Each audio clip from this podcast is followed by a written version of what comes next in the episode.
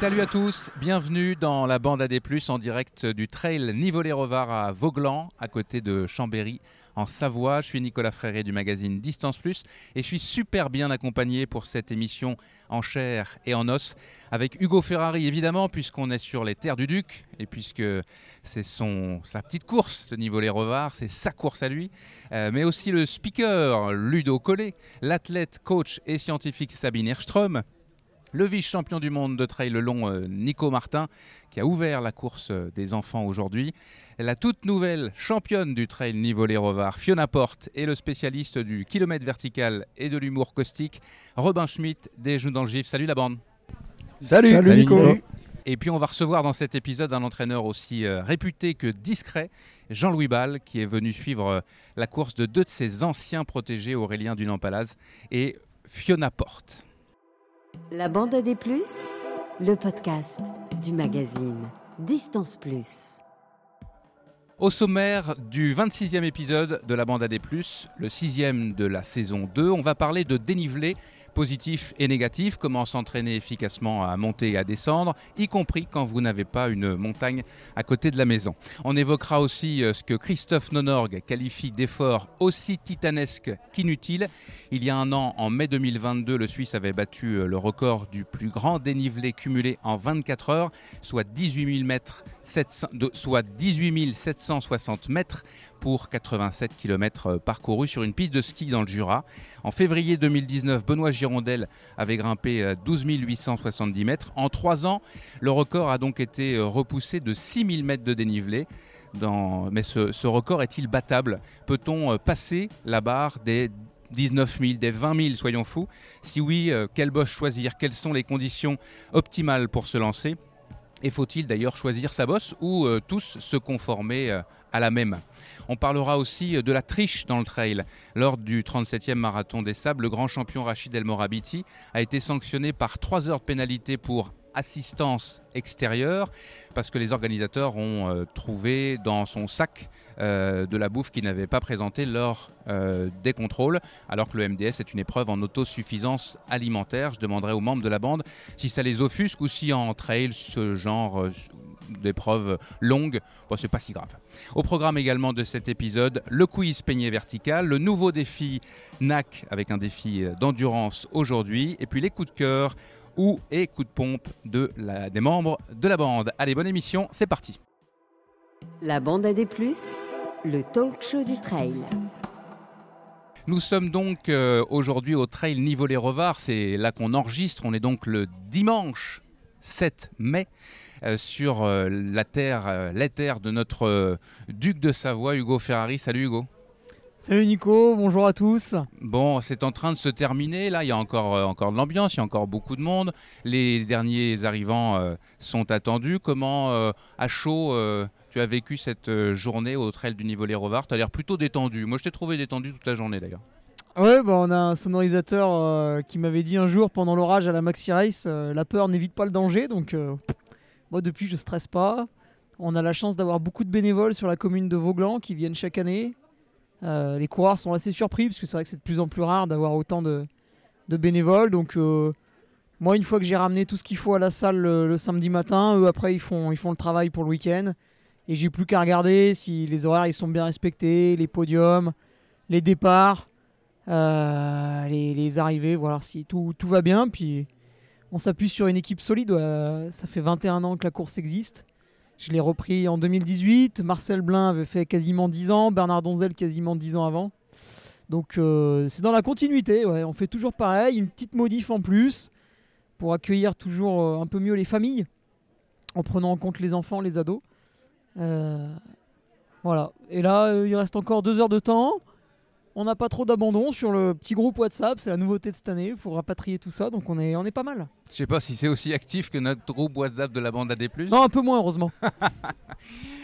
Euh, est-ce que, est-ce que cette journée-là où tu parades un peu, hein, tu parles avec les gens, t'es pas, t'es pas en mode opérationnel. L'opérationnel pour toi, il s'arrête euh, au début de la matinée finalement?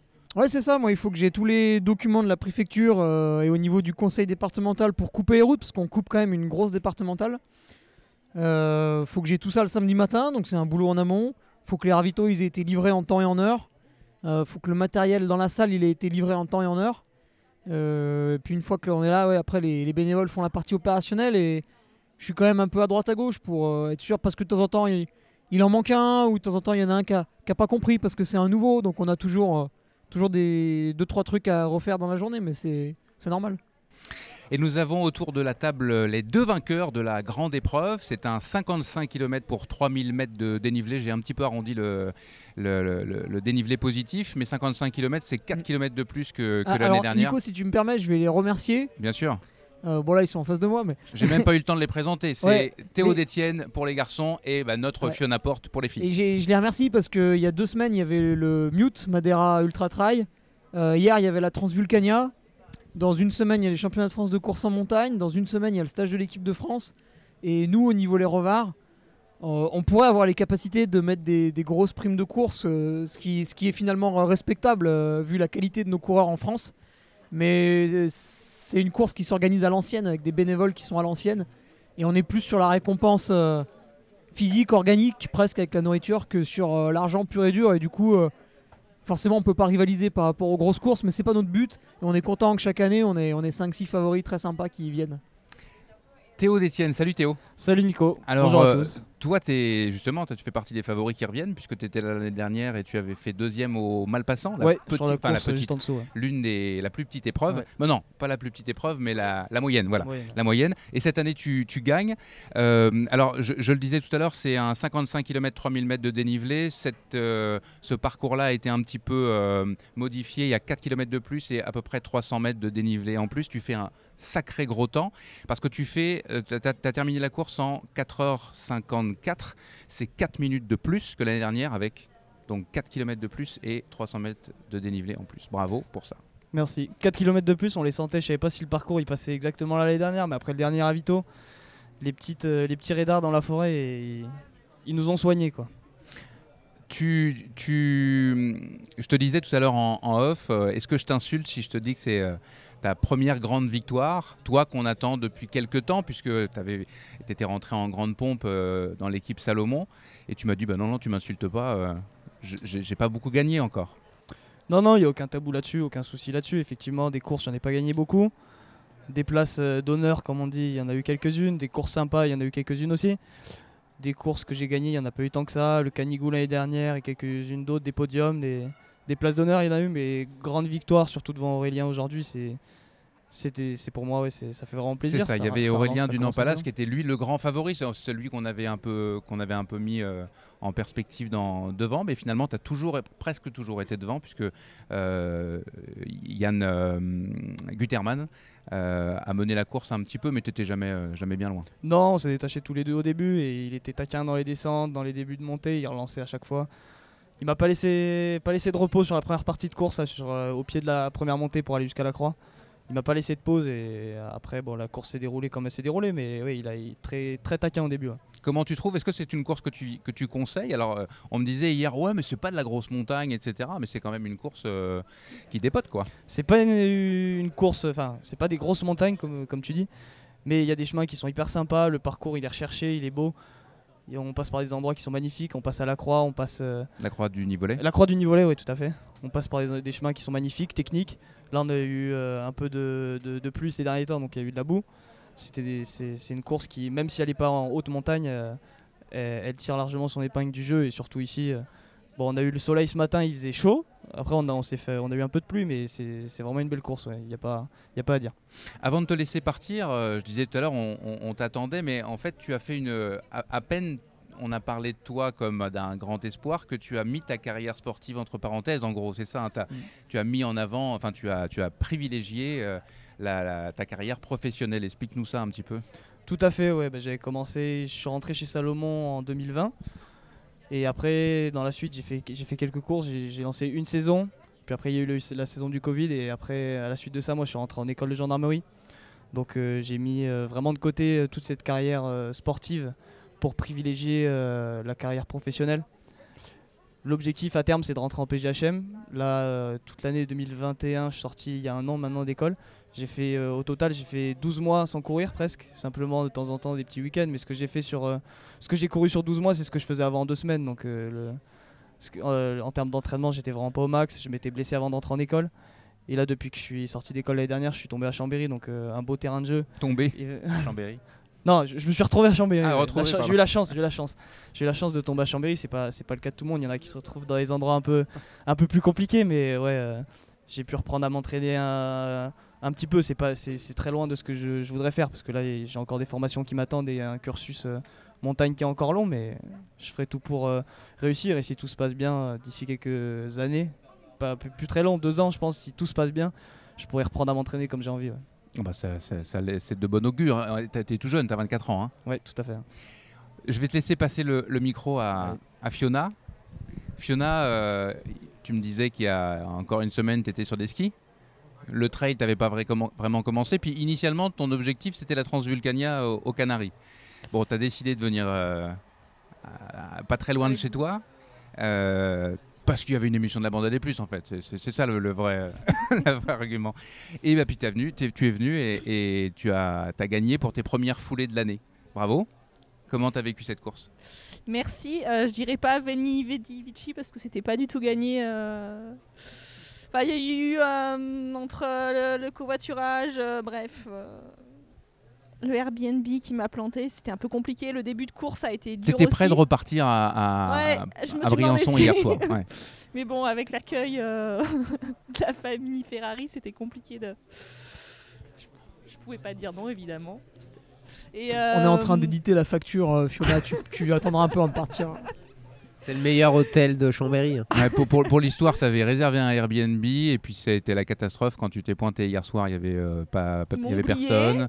Ils m'ont oublié, ils sont arrivés à 22h avec les clés, ils ont ouvert, il n'y avait pas d'électricité, du coup, ben, ils ont appelé des hôtels qui étaient fermés, et puis voilà. Et le meilleur hôtel, les, les parents d'Hugo euh, t'ont accueilli vers 22h, 22h30. euh, et Voilà. donc petite nuit, peu manger hier soir. Il y a mais la de ça- riz sur le parking, ça passe. voilà, Et, ça. à- et pour dire à quel point elle est chat noir, c'est que euh, c'est moi qui l'ai emmené de Briançon jusqu'ici et c'était pas prévu comme ça, puisqu'elle avait pris un blablacar et que la personne a compris que elle, on devait, elle devait récupérer Fiona à Grenoble pour l'emmener à Lyon, alors que la personne faisait Briançon-Lyon. Ah oui, c'est pas et mal, donc elle l'a oublié quoi. Donc ça commençait déjà très très fort la journée hier. Non, mais voilà, faut, des fois, faut, faut insister un peu. Et euh, le début de course, c'était un peu sur la même lignée. Euh, le plat, ben, je savais T'as que... pris le, le- le parcours du mal passant.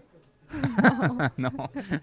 Non, mais euh, je savais que le départ était roulant et quand euh, on sort d'une saison de ski, ça sert à rien de vouloir s'accrocher euh, sur les 5 premiers kilomètres pour après plus pouvoir s'exprimer dans les bosses. Du coup, voilà, je suis allée vraiment tranquille, mais bon, après, j'ai eu point de côté, j'ai fait un, un bout de course après avec Lucie qui m'a décroché à un moment où j'étais en Lucie ouais, qui m'a décroché un moment où j'étais en déshydratation. euh, je commençais à avoir un petit peu les étoiles, enfin, j'étais pas très bien, c'était vers la fécla. Et heureusement, il y a eu le ravito de la fécla où je me suis refait. Et après, petit à petit, je suis revenue. euh, mais bon, euh, franchement, au niveau sensation, j'ai connu mieux. Et euh, là où j'étais le mieux, en fait, c'était les, les 5-6 derniers kilomètres. Quoi. Donc je me suis dit, en fait, des fois, il faut, faut persister un petit peu. Et puis, et puis voilà, les choses peuvent finir par rentrer dans l'ordre. Mais c'est vrai qu'à la base, euh, ouais, ça a été un peu dur dans la tête là. Mais, Bon. euh, Et puis, on euh, comme on a que des championnes dans la bande AD+, euh, tu parlais de Lucie Bidot qui a, été, euh, qui a- qui a finalement, euh, que tu as réussi à sommer, qui a terminé deuxième. Et puis la troisième, eh ben, c'est Sabine, Sabine qui a pris la troisième place. Qui est- tu- prends un, un petit peu, c'est peut-être pas le bon mot, revanche, mais disons que on t'avait quitté au trail de la Cité de Pierre. Euh, triste parce que, parce que tu étais tombé, parce que tu avais été obligé d'abandonner la course. Et heureusement d'ailleurs, parce que sinon peut-être que tu serais pas là aujourd'hui et que ta blessure euh, serait aggravée. Donc là, tout est au vert. Tu as fait une belle course, tu es contente? Oui, mais j'ai moins de péripéties que Fiona a raconté parce que moi, tout s'est plutôt passé comme prévu. Et bah, j'en profite pour remercier Marine Quintard euh, qui m'a fait les ravitaillements et qui m'a même encouragé à des endroits où je ne l'attendais pas. Donc, c'était chouette.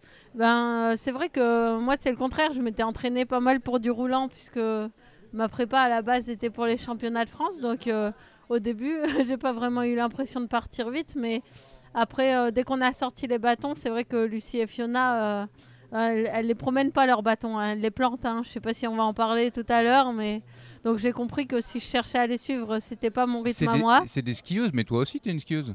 Ouais, mais moi je suis une skieuse qui court maintenant. Je suis, je Ouais. suis plus une- Enfin bref, en tout cas, elle, elle me grimpait plus vite que moi et c'était pas mon rythme.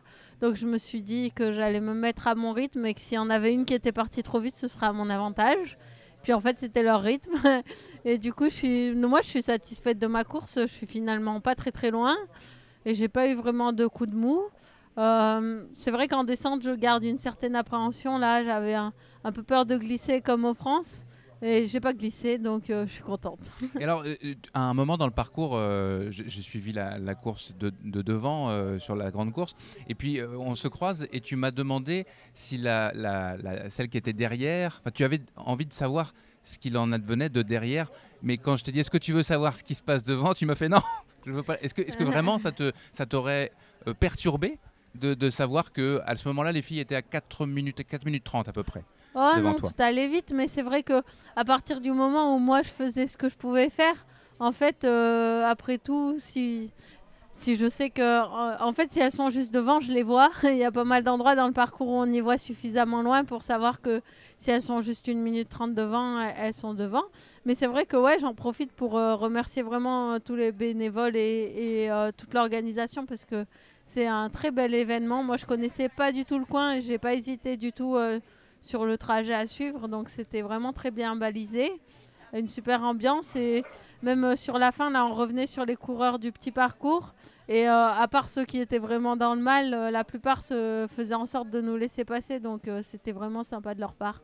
Super, bah merci Théo, merci d'être passé nous voir, à moins que tu aies un petit quelque chose à rajouter. Merci à toi de m'avoir accueilli. Et ouais, je tenais à remercier aussi euh, évidemment C'est le, le bal des remerciements. Hugo pour, pour la course et surtout évidemment tous les bénévoles. Parce que comme il le disait tout à l'heure, euh, il y en a beaucoup. Et c'est rare sur les courses effectivement qu'il y ait autant de bénévoles. Et le balisage aussi, c'était très bien fait. Donc euh, voilà, un dernier remerciement avant de vous quitter. Merci à vous. Super, merci, Re- bon retour chez toi et Merci. encore bravo pour euh, ta belle victoire. Allez, on passe à notre premier sujet.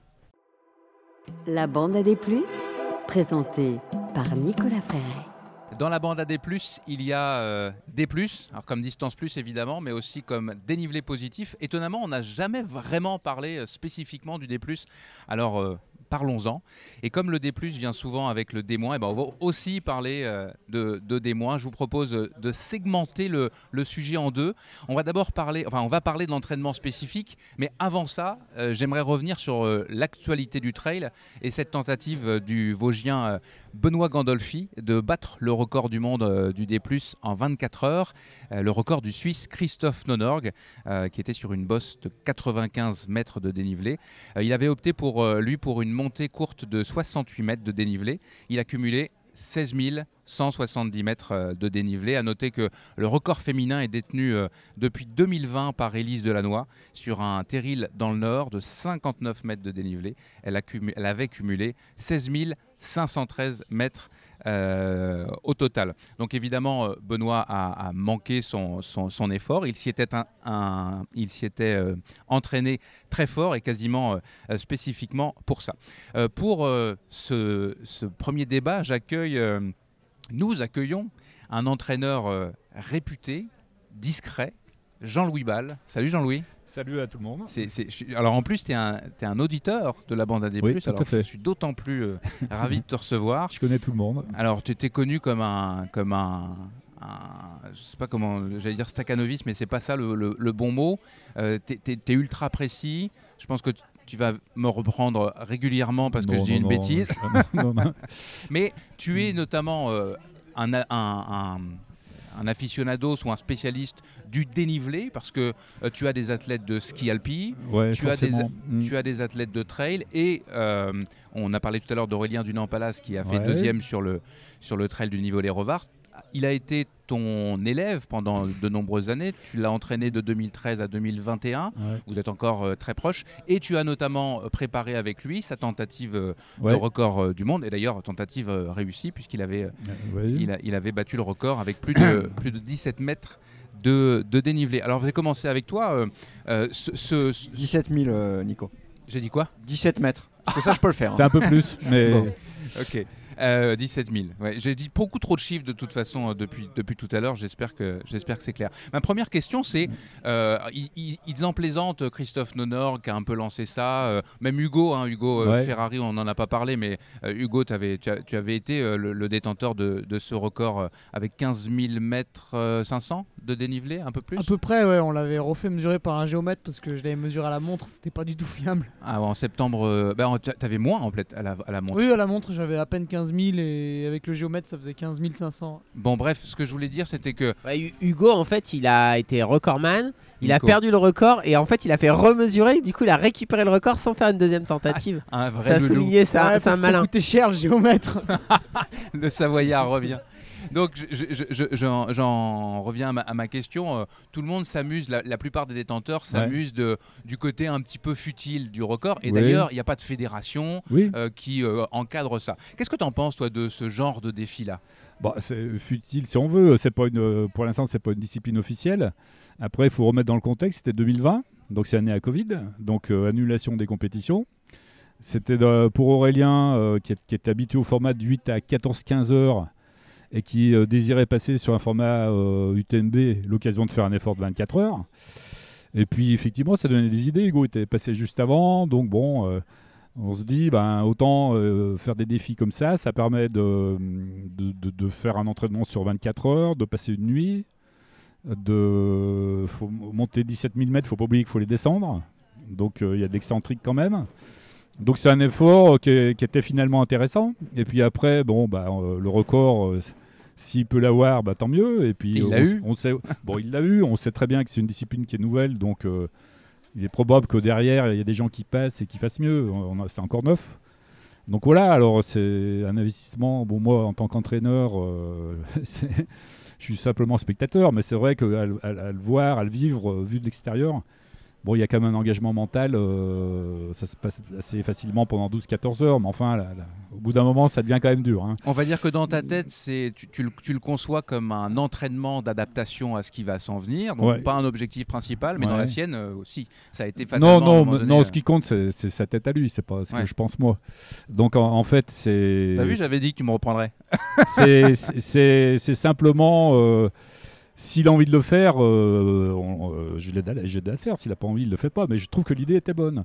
On est quand même en 2020. Il veut passer à des formats plus longs. Il n'y a pas de compétition. Donc il fait record des Bauges, 14 sommets. Il fait un 24 heures. C'est une façon de se donner des objectifs alors qu'il n'y a pas de course qui correspondent à ce qu'il veut faire l'année d'après. Après, bah, si en plus il réussit, bah, c'est parfait.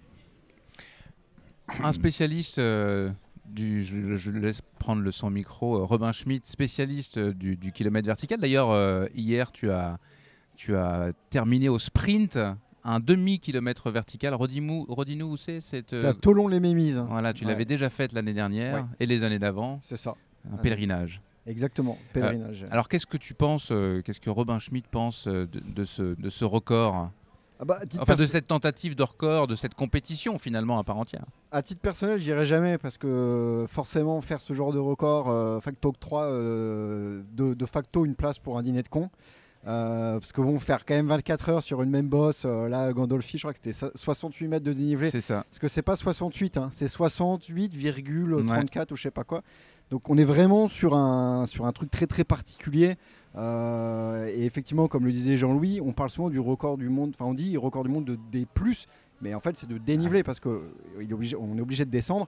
Et je pense que beaucoup de gens qui ont tenté ce record avaient oublié cette composante en fait de la descente. Et je pense que Benoît, euh, Benoît c'est quelqu'un que je connais, que je connais bien. C'était un spécialiste avant de. c'est un spécialiste du KV Du qui KV. avait fait 32-25 à Fuy. Euh, donc c'est un mec qui s'est quand même un peu grimpé. Par contre, je, voilà, je lui fais pas offense en disant que c'était pas forcément un grand descendeur et surtout pas forcément un spécialiste euh, d'efforts de 24 heures. Donc c'est pas tout de savoir grimper euh, une fois un KV en 32-25, c'est aussi la répétition euh, des montées. Euh, donc je pense que ça c'est quand même assez, euh, assez terrible. Et euh, non mais moi ça, me, moi ça me régale ce genre de défi à observer de loin, hein, bien sûr encore une fois à ne pas faire.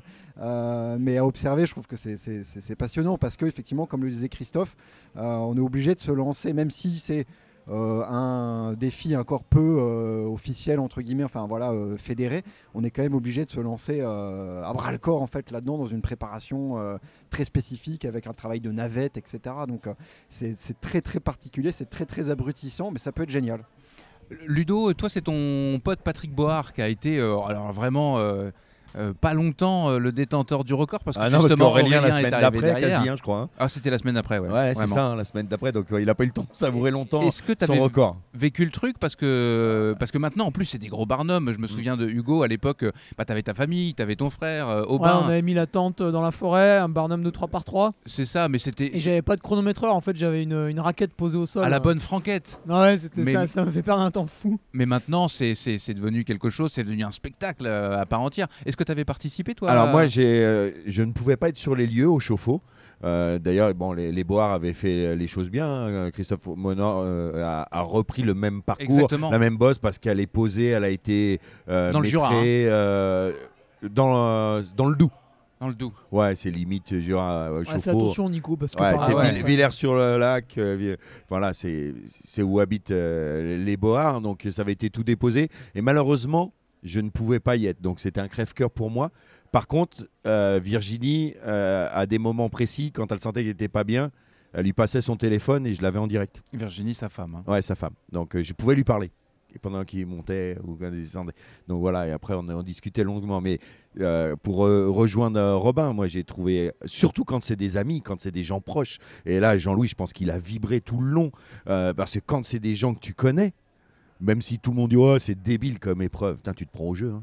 Et t'as envie, t'as envie qu'ils aillent. Là, et tu dis putain là merde, il est en train de baisser. Là, il commence à avoir baisse de régime. Ah, Est-ce que ça va revenir ou pas? Il y a du et ça revient, ça repart. Euh, Je sais que Patrick Board, il est, il est pas content de lui. Il sait que il a il a pas eu une préparation optimum, mais il sait qu'il peut mieux faire encore. Il sait que alors est-ce qu'il y reviendra ou pas? Et on faut qu'on, il a 69 hein, maintenant, hein, euh, donc euh, euh, 69. Non, oui, je me dis qu'est-ce qui se passe là, 59. Oh, là, quand il va m'entendre, je vais prendre un carton Je rouge. me disais, Eh, je, vieux quand même. je t'aime mon itinéraire vis. Oh, je vais prendre un tacle, ça va être bon ça. Et euh, voilà, mais tu te prends au jeu et c'était génial. Mais je sais, il m'a dit, ouais, j'ai eu des moments de flottement et je sais que je peux faire mieux que ça. Et c'est vrai qu'on moi, j'adore hein, ces défis à la con. hein. C'est c'est génial. Et puis surtout, là, ça a été vraiment cadré. Autant il y a, quelques années, euh, bah, toutes les bosses n'étaient pas pareilles. Il n'y avait pas vraiment de contrôle du ciel. Il y avait pas. Là, ça a tout été fait au millimètre et euh, on pouvait pas mettre en doute la performance, quoi. Alors justement, Hugo, euh, toi, tu, avais annoncé à peine c'était terminé que tu reviendrais. À l'époque, je pense que tu avais dit dans deux ans, enfin peu importe. Mais est-ce que c'est toujours, tu vois, le, record, je pense, depuis, depuis bah, il a pris euh, 3, 3, 3, 600 Si- euh, non, non, Euh, non, non, il a pris Quinze- 4000, quatre- euh, 3000. 3000, c'est beaucoup.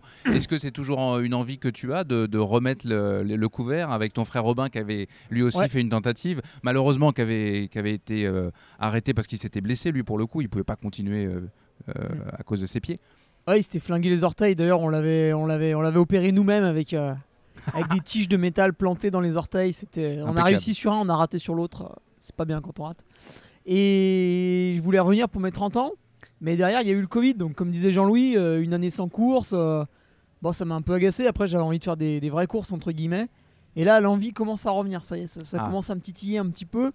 Et puis Christophe, il s'est arrêté à 18 500. Euh, bon, 18 500, on n'est pas loin de 20 000. C'est un chiffre rond, c'est quand même sympa. Et la fois où je l'ai fait, c'était un parcours qui n'était pas du tout adapté. Donc, euh, C'était le Mal- Malpassant justement qui est quand même euh, assez technique. euh, ouais, il y a des virages, la pente n'est pas toujours la même. on monte pendant 460 mètres, bon, c'est trop long. C'est très typé trail, là, pour le coup. Ouais, bah, du coup, c'est le, bah, le sentier de la course du niveau les remarques. Mm. Et même Aurélien, il a choisi une bosse qui était un peu trop longue. Finalement, à des moments, ça, ça tournicotait. et On c'est- a eu tout faux. à Ah. tout faux à ce point-là. Bah, Ah t'as pas ouais, eu tout ouais. faux puisque vous avez battu le record. Oui, non, mais euh, enfin, on voit bien aujourd'hui. euh, en fait, on avait pris plus long pour pas avoir trop de. On sait que c'est moins rentable au début, mais on pensait qu'au bout de 12, 14, 16 heures, 18 heures, euh, faire le hamster, euh, ça finirait par user mentalement. Donc on, on voulait un parcours plus long et en fait, c'est pas rentable. Il y avait aussi le- la pente, 25%, c'est insuffisant. C'était aussi, euh, on pensait qu'aussi qu'en à fatigue- en état de fatigue avancée, avec des pentes élevées, on pouvait éventuellement ne plus pouvoir avancer. Et puis euh, le fait de descendre, c'est une des questions aussi sur les, parcours, est-ce qu'on descend par le même endroit par lequel on monte, ou est-ce qu'on fait quelque chose d'une pente un peu plus faible pour avoir un peu moins d'excentrique? Ça allongeait un peu. Donc c'était des questions qu'on s'était posées. Et nous, on a, on a clairement choisi trop long et pas assez pentu. Et c'est intéressant parce que quand on regarde la liste, alors euh, je, je vais faire un, un petit, euh, un, un- un petit big Ouais, up vaut à. mieux que ça soit plus court. En, en tout cas, quand on regarde les, Ben, Quand on regarde le résultat, c'est les c'est clair et résultats, il vaut mieux que ça soit moins de 100 part mètres de Elise dénivelé. Delannoy qui a fait une perte stratosphérique par rapport à la distance. Oui, c'est ça. Et, euh, et un Italien dont on taira le nom parce que je crois qu'il est tombé pour dopage depuis. Bah, euh, Ce que tu dis sur l'itinéraire différent Sabine. pour la montée à la descente, moi c'est vraiment un truc euh, que j'avais pensé. À, à mon avis, ce serait rentable parce que on sait que c'est plus rapide pour monter d'être sur du raid. Parce que les meilleurs chronos sont à l'Alpe du Grand Serre et à Fully. Par contre, pour descendre, c'est quand même ça qui est difficile. Donc est-ce qu'on ne devrait pas dérouler sur un parcours en triangle euh, Alors, euh, justement, c'est un peu ce, qu'on avait, ce à quoi on avait réfléchi. Alors, on est plus rapide sur des pentes raides, ça c'est c'est clair, euh, quand on est sur euh, 30 minutes, une heure. raid est courte. Euh, le, les- le- le raid, euh, voilà, c'est ça, sur, sur, sur court, on va dire. Mais quand l'effort est élevé, euh, on s'aperçoit qu'à un moment donné, euh, est-ce qu'on arrive encore à délivrer assez de puissance Ouais. pour monter quand il y a 50% de pente? Ça, on n'était pas sûr. Au bout de 18 heures, au bout de 20 heures, on n'était pas sûr. Et euh, bon, bah, vis- visiblement, ça marche. Donc, euh, bon, ok. Et puis après, il y a une autre option, c'est ce qu'on a, on avait pensé à ça aussi, c'est au lieu d'avoir un, dénivelé de 200 mètres ou de 80 mètres, eh ben, on en fait un de 200. On en valide un autre de 100 avec un géomètre s'il faut, un de 50. Et après, on choisit en fonction de l'avancée. On part sur plus haut et après, en fonction de la fatigue.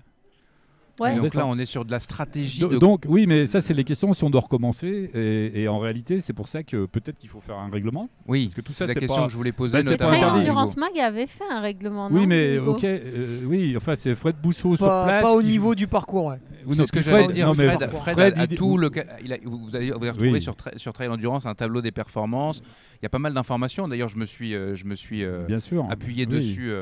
Et tu allais dire quoi tu- Bah, Fred, euh, Fred, il s'est dit, il faut quand même harmoniser les choses. Donc, on va, il a proposé Il aime des bien règles harmoniser a les mis. choses, Fred. Sauf que c'est pas la fédération française ou internationale de je sais pas quoi. Non. Donc euh, voilà, c'est tout. Donc euh, si on veut un record euh, homologable et reconnu, ça doit passer par une instance. Ok. Et lui, alors je, je vais lire le, pour, pour être concret. euh, Hmm. Ce que, ce que Fred écrit euh, à ce moment-là, c'est que la plupart des, des records ont été mesurés par géomètre euh, de la distance Mhm. et du dénivelé, chronométrés de manière électronique avec une puce Ouais. chevillée, euh, euh, enfin à la cheville. Euh, un contrôle antidopage sanguin Ouais. fait 48 heures avant le défi et puis quelques heures, 4 heures après le défi. Euh, réalisation du record sur euh, le même parcours en aller-retour. Et Mhm. puis, il faut adhérer aussi au programme euh, Quartz antidopage. Donc, C'est euh, déjà un cadre. c'est- déjà un cadre. Voilà, mais Mais bon. toi, toi, tu, tu, penses qu'il faudrait réussir à convaincre Bah, pour- simplement, pour- non, une pour en faire une discipline c'est à une- part entière C'est une, une question. Est-ce qu'on laisse un peu libre euh, les parcours? Chacun réfléchit à son meilleur parcours ou on harmonise et on fait un parcours unique euh, Parce que finalement, la stratégie comme un élément de la recherche de performance, c'est quand même sympa. Ça peut, oui, bien sûr. Moi, j'ai pas de réponse. hein, je pose Mm. juste la question. hein. Hugo, Hum. parce que tu- du coup, on n'a pas répondu à, à ta question. euh, tu disais que tu étais tenté. Toi, est-ce que, si t'es, euh, est-ce que tu, tu- tu- tu aurais envie de faire les choses aussi de manière extrêmement cadrée? Tu penses souvent les choses. euh, Non, je pense que comme un Christophe ingénieur. s'est dénaturé en allant faire le record ailleurs que chez lui. Ah Oui, alors il Il y, a, est. il y a le petit côté, euh, tu sais, si je le refais, je ferais sur le sentier du Malpassant, mais juste sur une fraction en fait. Comme ton frère avait fait. Ouais, exactement. Sur Parce un- que c'est 100 mètres de l'é- dénivelé. l'événement à côté de la maison, tu vois. Parce qu'en fait, il y a toute la dimension, comme Aurélien l'avait très bien fait. Euh, alors Aurélien, Identité. Aurélien, c'était la folie, c'était c'était une fête. euh, Ah oui, c'était- c'est c'était incroyable. la fête du village, c'était exceptionnel.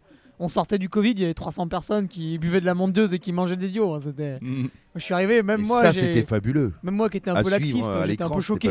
J'aurais aimé être là, moi. Enfin, c'est- Le problème, c'est qu'il a mangé aussi la soupe à 2h du matin et pendant 2-3 heures, il a été très mal. Ah oui, c'est le moment où je l'ai suivi. il était et qu'il était bien en avance de- sur le record. Et après, moi, je suis, allé- je suis rentré un moment. Et quand je suis revenu, la moyenne avait plongé complet. Et c'était la soupe qui n'était pas passée. Mais hein, est-ce que c'est pas- sûr que c'était de la soupe Bah ouais, euh, j'ai pas vérifié. Ouais, parce Mais qu'ils enfin, de soupe. marteau En tout dedans. cas, c'est un produit qui faisait ralentir, là, hein, celui-là. Il faisait pas accélérer. hein.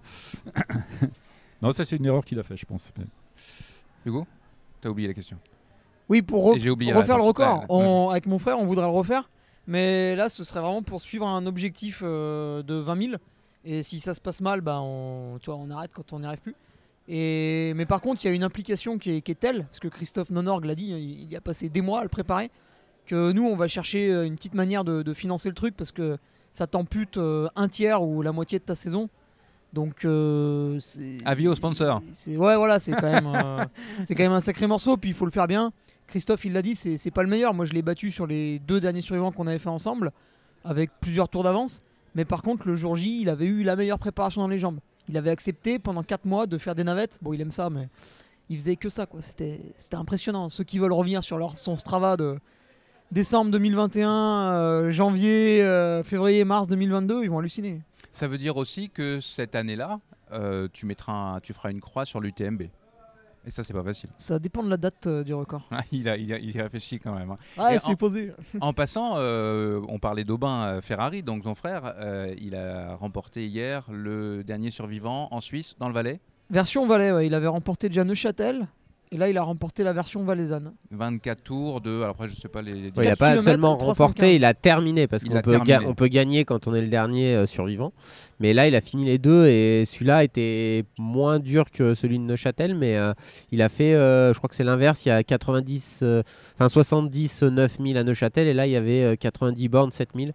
Donc euh, deux belles. euh, voilà. Il avait dit qu'il ferait pas jusqu'au bout, mais visiblement il, il a, il a tenu à, à terminer les, les 24 tours hier quoi.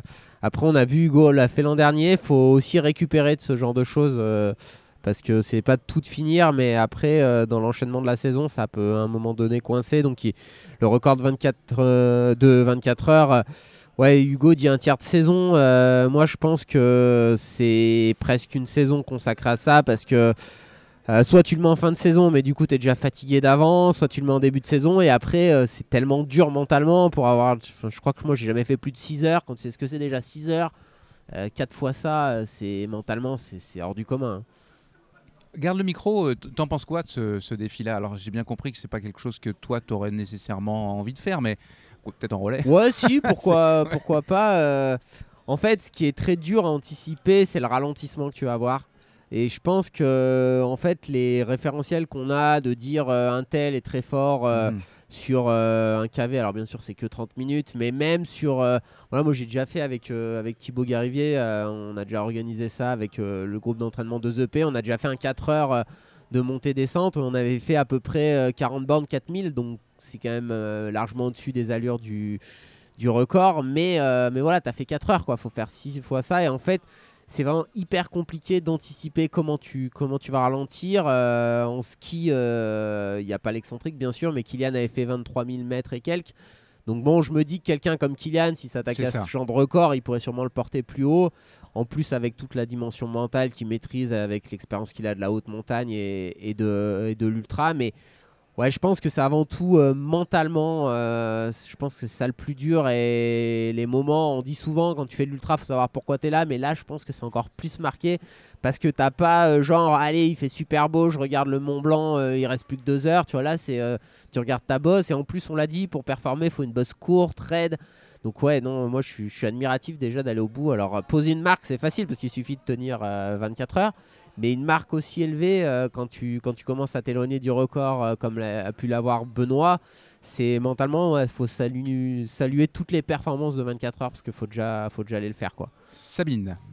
Ouais, je pense que dans le pourquoi, il y a pas mal l'ambiance. Si on regarde aussi Elise Delannoy, tous ceux qui ont réussi, ils ont créé euh, une sorte de- d'événement local euh, qui fait qu'ils peuvent pas lâcher euh, populaire. au ouais. milieu. Donc il faut éviter la soupe apparemment, mais à part ça, il vaut- euh, c'est mieux d'avoir quelqu'un pour, euh, pour, euh, pour t'encourager. Après, je sais pas, toi Hugo, tu avais des gens qui faisaient avec toi. Il faut quand même s'assurer qu'ils sont sur le bon rythme parce que s'ils te font partir trop vite, euh, ça peut être à d'autres. C'était pas des pacers, c'était des accompagnateurs. Ils étaient Ils derrière, pas devant. derrière. Ah d'accord, c'était euh, tes, tes sujets quoi. Mais ceci dit, c'est un vrai sujet. Est-ce qu'on peut aussi être pacé Aurélien était pacé ou il était accompagné? Non, pas du tout. euh, Et puis je dirais que euh, s'il fallait lui donner un rythme, euh, il faudrait, d'abord le déterminer. euh. Moi, je sais que la première montée, il l'a fait à 1400 mètres. Je me suis dit là, de- Ah ouais. non. 1400 mètres de l'heure. À de 400 vitesse. à 1400 euh, mètres heure euh, de vitesse, ouais. énorme. Et euh, après, euh, c'est un peu, il s'est régulé un peu au bout- au bout de 2-3 montées, quoi. Mais j'ai senti que tu parti un peu fort. Après, comme dit Nico, hein, comment, on, comment on décroît? Parce que pour donner un paisseur, il faut, il faut avoir déterminé une allure. hein. Et on n'a pas de retour d'expérience hein, pour l'instant.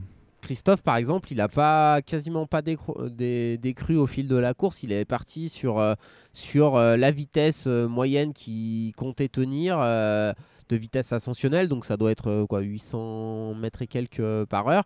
Et en fait, il a fait ça de manière très régulière. Et limite, à la fin, il allait presque plus vite qu'au début. Et ça, en fait, euh, c'est vraiment ça la science euh, dont parlait Hugo. Il a fait tellement de navettes que je pense qu'il en a fait des suffisamment longues pour se dire euh, voilà à telle vitesse je décrois. Et, en fait c'est extrêmement difficile. En plus c'est pas comme une compétition où en fait une compétition le but premier c'est de gagner. Et en fait de savoir si tu as optimisé ta performance bien sûr c'est important mais si tu gagnes si tu es parti trop vite vois, moi j'ai analysé mon championnat du monde l'année dernière en me disant je suis sûrement parti trop vite.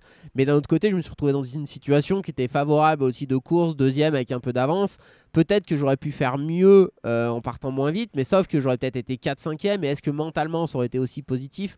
Alors que là, le but c'est d'optimiser sa performance. Il faut vraiment, vraiment bien se connaître. Et ouais, mon Christophe, c'est un psychopathe hein, de, des chiffres et tout. euh, et je pense que c'est une, ça a vraiment une part hyper importante dans le record, ce côté euh, comme sur une Barclay, quoi. Les mecs, ils, Ouais, ou ils sur un connaissent 20 tout. 24 heures à plat, ils n'ont pas tous la même stratégie.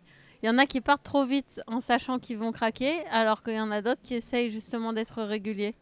Et en plus, ouais, il faut être régulier à la descente aussi, euh, même avec mal aux jambes. Donc, ça fait beaucoup de paramètres ouais, à, à gérer. Ludo, tu demandes le- le- Ouais, la parole depuis tout à l'heure. Pour clore le, le sujet, pour euh, continuer après, euh, euh, plus tard, parce que je vois que le, le temps passe et que tu as encore tellement de choses à nous dire et que nous, on devra tourner sur le terrain avec Hugo. C'est que euh, j'ai pas pu être là pour Patrick Board. Par contre, je m'engage officiellement. Si la bande AD+, est prête à relever le défi, parce que je pense que à plusieurs, on peut aller battre des records. Je pense qu'à côté de moi, cette personne-là pourrait être très parole, très d'ailleurs. forte sur ce genre euh, de, de dossier. Sabine, je sais pas trop, faudra qu'on en discute. pour mais Fiona. euh, avec, avec Nico, avec Robin qui serait pas dégueulasse, j'en suis sûr. Hugo, eh, mais on pourrait monter un truc euh, et euh, on pourrait faire quelque chose de très très sympa et je m'engage à être là et à animer pendant 24 heures. On va y réfléchir parce que c'est dé- c'est déjà une idée qui a, qui a- qui a germé sur le, le- le- le fil WhatsApp de la bande AD+. Moi, Donc j'avoue que euh, me les, plaît les bien. partenaires, n'hésitez pas, envoyez la caillasse et on monte un truc et on va rigoler. Fiona, parce que je t'ai pas donné la parole, euh, t'es dans mon angle mort en plus. Qu'est-ce que tu penses de ce genre de défi Toi, tu es une athlète qui passe une partie de sa saison à monter. Euh, donc, t'aimes ça Est-ce que euh, que c'est le genre d'aventure, comme dit Ludo, qui, te brancherait et surtout. euh, euh, bah, c'est ça, oui, qui te brancherait parce que tu serais certainement capable de- d'enchaîner ce, ce genre de ce d'effort. Qui me brancherait pour le côté vraiment découverte, expérience, parce que j'ai aucune idée vraiment de ce que ça peut faire. Déjà, c'est super. Enfin, pour moi, ça me paraît très long parce que j'ai jamais dépassé les les 12 heures de course, euh, si je me trompe pas, donc 24, euh, voilà. Et après, euh, autant le, j'ai déjà accompagné une amie qui, était en équipe de France de 24 heures sur certains événements, et je trouvais ça donc à plat, et je trouvais ça vraiment, enfin ça, ça, m'inspirait pas du tout parce que je trouvais que euh, il y a un moment où le cerveau il débranche complètement et la personne devient c'est plus l'aventure quoi. Ouais, c'est pas du tout. euh, Alors, je sais pas s'il se passe la même chose sur les 20 quand on est sur un sur des navettes. S'il y a autant besoin euh, aux coureurs d'assistance, parce que sur 24 heures, ce que je voyais, c'est que la plupart, il fallait qu'à un moment, on, leur dise là, il faut que tu ailles pisser, là, il faut que tu te rhabilles, là, il faut que tu te déshabilles. Je pense que c'est peut-être le fait de tourner en rond, je sais pas, mais euh, à mon avis, sur les navettes montée-descente, il n'y a pas le même. Il n'y a pas la même déconnexion au niveau cérébral. et je- Enfin, je n'ai pas, pas vu Aurélien faire, mais je pense qu'ils sont quand même plus lucides après 20 heures de, 20 heures de course. J'en- sais rien, je- enfin, c'est l'impression que j'avais. Euh, après, voilà, moi personnellement, c'est un truc euh, ouais, qui, qui me botterait, euh, mais vraiment ouais, pour, pour découvrir. Et puis, et puis en plus, s'il y, a- s'il y a des copains de la bande AB, qui sont motivés, ça, serait, ça pourrait être vraiment marrant ouais, de, Ah là de là, se il y a- lancer là-dessus. il y a quelque chose qui naît aujourd'hui, je pense. Ah non, non, non, je- je- j'essaie d'imaginer Jean-Louis l'événement. veut apparemment parce que, entraîner la le, AD+. parce que le truc, c'est quand même que c'est quelque chose de très organisé, euh, 24 heures. Et quelque chose de très organisé avec Fiona, euh, j'ai encore pas vu. hein. Mais euh, je- oh la punchline, mais elle est terrible, mais elle est. Ah, c'est vrai. On, on rappelle que Jean-Louis a été euh, l'entraîneur de Fiona pendant quelques années aussi. Il a lâché. Très au bon. micro, J'ai mais- mes trimestres et maintenant. Et d'ailleurs, t'as- t'as- t'as- t'as- t'as tellement lâché que tu, lâches en- tu es en train de lâcher définitivement. Ouais, totalement. Et de- ouais. Ouais, J'essaye. de et mettre Le problème, c'est que j'y arrive pas. Mais bon, j'essaye. ouais. Mm. Et c'est dommage, ce sera une grosse perte, ou alors faudrait que. euh, c'est- c'est un des- Tu nous as pas sorti de bouquin encore? Non, non, non. Et ça, ça serait intéressant, vraiment. Ouais, mais on a dit tout à l'heure, il est discret. Ouais, vraiment. Non, Avant que tu je- laisses complètement. euh, Non, mais de laisser toute cette sur expérience quoi, en fait, sur- bah, sur ton expérience de ce Ah que ouais. tu as vécu avec Ouais, tout- bon, tous ces athlètes qui sont assez Oui, merveilleux. Il y en a d'autres hein, de, de coachs qui. qui Bien sûr, mais c'est hein. intéressant de lire ce qu'ils font. Tiens, parce que Oui, je oui, vais pas oui, lui demander à lui, est-ce que, est que, est que tu peux nous citer quelques noms de de- d'athlètes qu'il a accompagnés, conseillés, entraînés? Qui, euh, bah, euh, moi, pour moi, un grand nom, euh, William Montmarnion. Enfin, c'est. C'est toujours le cas d'ailleurs. Ce qui Ouais, est- bah, notamment, William- enfin, tu vois, c'est. William, ça fait ça fait 5 ans qu'il arrête. euh, donc Ouais, mais il arrête jamais, il est toujours au jamais, donc il m'embarque à chaque fois une année de plus. mais Ouais, bon. par exemple, tu vois, c'est. Bah William, ouais. Axel. euh, Ah, Axel euh, Mollaret, son mari, Xavier Gachet. Xavier Gachet, enfin voilà. Bah, qui- ça c'est en ski, ouais. Ouais, c'est en ski, mais euh, Ouais, Kylian euh, bah, pour Cerzinal. il y, a- y a- Bah, qui- qui, Kylian, il y a c'est 4 longtemps mois, quoi. Ouais, voilà, mais bon, c'était. euh, Non, mais je pense qu'il pourrait nous raconter tellement. Ouais, C'est- ouais. dommage de laisser ça de côté. je. Pour moi, c'est toujours. Il y a euh, plein de gens qui vivent dans le milieu du trail et puis qui peuvent euh, faire. Mais ouais, mais il y en a d'autres et ils le font. Non, mais il transmet euh, aussi en off. euh, Jean-Louis, c'est une des personnes avec le qui, qui j'ai eu la, la chance d'échanger le plus souvent et qui, euh, et qui transmet, qui a transmis, je pense, pas mal à Aurélien. euh, donc euh, voilà, c'est. euh, c'est- Il y a des gens qui transmettent de manière plus globale. Il y en a, c'est plus. En petit comité, après, euh, moi je sais qu'une des premières choses que m'a dit euh, Patrick Bringer, mon entraîneur, c'est tout ce qui est pas transmis est perdu. Et je pense que Jean-Louis a quand même cette philosophie-là. Puis je pense que voilà, il sera jamais avare de conseils si on, lui demande dans les années à venir, même quand il aura arrêté de, coacher. euh, voilà, après, c'est, je pense, je parle sous son, son contrôle, mais je pense qu'il y a Fiona des moments continuera de l'appeler quoi. les moments Oh, de la, vie où tu as besoin de, de changer. Je pense que c'est un peu la, la fin de ça, mais je pense pas qu'il quittera euh, définitivement le, le milieu de l'entraînement, mais il fera plus au quotidien parce que c'est aussi ça qui est prenant, ça demande beaucoup d'engagement. C'est- C'est plutôt le quotidien, l'entraînement du quotidien qui m'use un peu. Bon, ça fait 20 ans, donc euh, bon. Après, pour euh, discuter de physio, d'entraînement, ou euh, ça, il n'y a pas de souci. Ouais, ça reste plaît, une hein. passion Ouais, quand même. ouais, ouais, ouais. Bon, bah justement, on va parler de- d'entraînement euh, sur ce, sur ce sujet-là euh, dès à présent. Vous écoutez la bande à des plus. Ludo, tu dois retourner sur la ligne quelques instants, tu reviens nous voir après? Ouais, c'est ça. Je, je switch un, un des sujets, mais je veux dire, il y a de telles pointures là autour de la table pour parler euh, des plus, il n'y a pas de souci. quoi. Donc euh, je vous laisse et je vous retrouve tout à l'heure. À tout à l'heure.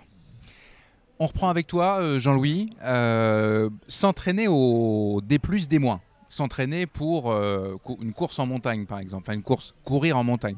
C'est difficile parce que c'est multifactoriel. Ça dépend d'où on est. Ça dépend euh, si on Ouais. est, euh, euh, si on vit à Chambéry ou si Ouais. on vit à Rouen en Normandie. Ouais. C'est pas la même histoire. Qu'est-ce que, c'est quoi le conseil? Est-ce qu'il y a un conseil général qu'on peut donner à tous les athlètes qui ont envie de travailler le, de D+. Bah, le problème, c'est que justement pas de conseil général. C'est que je vois à peu près. Enfin, moi, j'ai mon avis sur ce qu'il faut faire au mieux, mais vu mon expérience, c'est milieu montagnard. C'est-à-dire que tout ce que je peux, ce que j'aurais comme idée, euh, si je, je suis à quelqu'un qui habite en plaine, je ne sais plus trop quoi lui dire. Donc, euh, Viens, donc voilà, viens habiter à la montagne. Ouais, c'est un peu ça, quoi.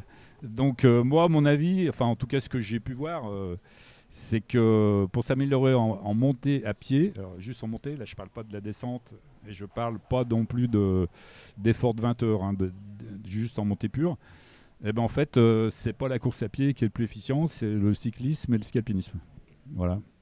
Et que en fait, euh, j'ai jamais vu de résultats équivalents euh, à travers des, des exercices de course à pied, quels qu'ils soient. Alors le ski, le, le ski alpinisme, je comprends, puisque c'est Ouais. forcément un effort Ouais. ascendant. Est-ce que le cyclisme, c'est en montée aussi ou est-ce que le, tout le Bon, cyclisme je pense que sur plat aussi, mais, mais euh, Oui, faut- faut- en faut- montée, faut- je pense peut-être plus en pousser de la watt Après, en cyclisme, euh, le, le- le vélo, c'est faire des cercles avec ses pieds. hein. C'est-à-dire qu'on est aussi bien sur le plat qu'en montée, on fait un même cercle avec ses pieds. hein. Mais après, euh, oui, en fait, tout ce que je vois en, en- en termes d'entraînement, ça se fait quand même en côte. Mhm. Nico, toi, ton, ton entraînement spécifique en côte, ce serait quoi? Ou c'est quoi Euh, bon, en fait, euh, Jean-Louis l'a un peu résumé. Quand t'es pas à la montagne, on va dire que c'est dur de faire euh, du mieux possible. Donc après, euh, quand on est sur des gens qui sont en plaine, faut inventer des choses. Donc euh, Ouais. bah, le truc Ouais. classique pour travailler la montée et la descente, c'est de faire de la navette. Euh, Dans des escaliers pour certains, quand il n'y a pas beaucoup de dénive, dans des petites Ouais. bosses. Il n'y a plus de C'est sûr que les gens qui habitent à la plaine, il y a une chose qui développe mieux que je pense encore les gens à la montagne, c'est le mental. Parce que quand tu dois faire 3000 mètres de D, dans une bosse qui fait 50 mètres, ça en fait quelques-unes. Ou monter euh, Montmartre c'est une bonne prépa euh, tous pour les jours 24 heures. euh, C'est ça. de. Et, euh, et globalement, ce qui est le plus dur, euh, c'est vraiment l'excentrique, donc le D-, parce que le D, on a parlé du, du vélo, du ski alpinisme. Euh, on peut parler de renforcement musculaire euh, sur, euh, sur le très haut niveau. On en parle moins parce qu'en fait, euh, la question qu'on a, le débat qu'on peut avoir, c'est est-ce qu'il faut faire du renfort ou est-ce qu'il faut faire euh, 4 ou 500 000 mètres de dénivelé positif dans l'année? Moi, je pense qu'il faut faire 4 ou 500 000 mètres de dénivelé positif. Mais ça, c'est. C'est minoritaire, c'est le très haut niveau qui a le temps et la capacité de faire ça. Monsieur, madame, Bon. tout le monde, c'est pas le cas. Bah Ouais, déjà en fait monsieur madame tout le monde ils ont souvent un déficit moi ce que j'observe chez la plupart des, des athlètes c'est de force et en fait il faut déjà développer sa force et le renforcement musculaire le renfort c'est quand même intéressant au niveau du temps et quand tu es à la plaine pour le développer après euh, clairement quand tu es en montagne il faut aller faire euh, ça paraît basique mais il faut faire du, dénivelé quoi hein. c'est pas très compliqué Euh, et après aussi aller travailler particulièrement je pense dans du, dans du plus raide pour euh, plus développer la force. Jean-Louis disait à pied, ça développe un peu moins. Je pense que si on va vraiment dans du raid, c'est intéressant. Mais le cyclisme, le home trainer, ça a aussi une facilité de pratique de pouvoir faire varier euh, plus facilement la, la résistance que tu impliques et donc le, le niveau de force que tu produis plus facilement qu'à pied ou à pied. euh, tu vas très bien le faire, tu vas faire dans du très raid, mais il faut vraiment du très raid. euh, c'est c'est un peu plus spécifique et un peu plus complexe à, à trouver. Sabine? Oui, moi je pense qu'en fait là où le ski alpinisme et le cyclisme sont intéressants, c'est aussi sur l'amplitude articulaire.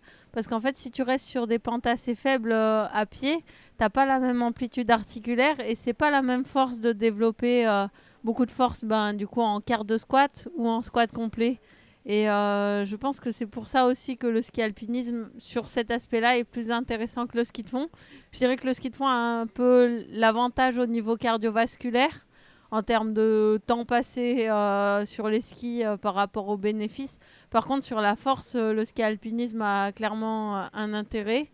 Et aussi à préparer euh, la lecture de trajectoire en descente. Ouais, alors, sur trajectoire, Jean-Louis. euh, ouais, faut anticiper en ski forcément.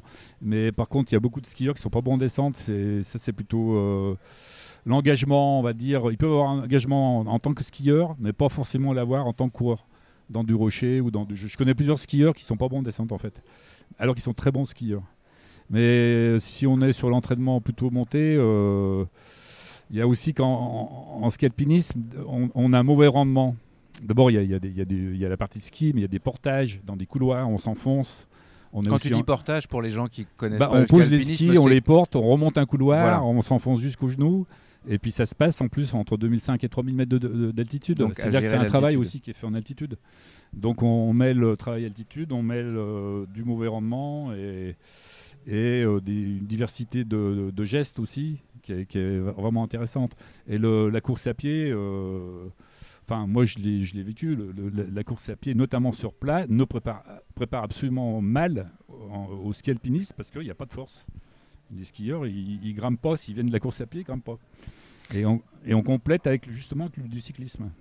Si on, on prend les, les- les coureurs euh, de plaine, on va dire la grande majorité Ouais. des Français par exemple, Mm. euh, est-ce que, est que ça peut être un conseil euh, pour viser un minimum de performance, la performance pour soi, de, de se faire des, des- des stages entre guillemets euh, en ski alpinisme, en cyclisme, en montagne trail Est-ce que ça, ça, ça peut, est-ce qu'on peut réussir à compenser finalement cette perte qu'on a au niveau géographique? Euh, compenser, euh, sûrement pas, parce qu'il faut, il faut, c'est quand même du quotidien. C'est du quotidien. Euh, en ski, c'est compliqué parce que c'est une discipline technique et si on vient de la plaine qu'on n'a pas pratiqué, on peut pas faire deux semaines à la montagne et bien, bien maîtriser tous les aspects du ski alpinisme. En vélo, sûrement plus, oui.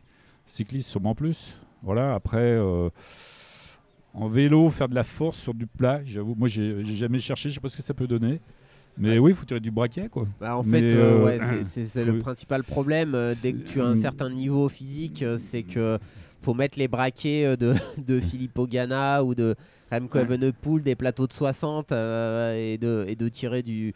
Tu vois, pour ceux à qui ça parle du 71, mais en fait, du coup, c'est inutilisable au quotidien. Donc, ouais, si c'est en dessous de. de C'est de la barbarie, ça, un peu quand Mais même, non il y a Ouais. beaucoup de régions plates qui sont vantées. Alors, ouais, si c'est ça, c'est ce que j'allais dire. Faut, faut attendre les bonnes conditions. Un faux le- plat montant en vent de face, ça peut être bien. Ouais, hein. ça peut, ça peut être pas mal. mais, euh, ça fait vraiment envie. Hein.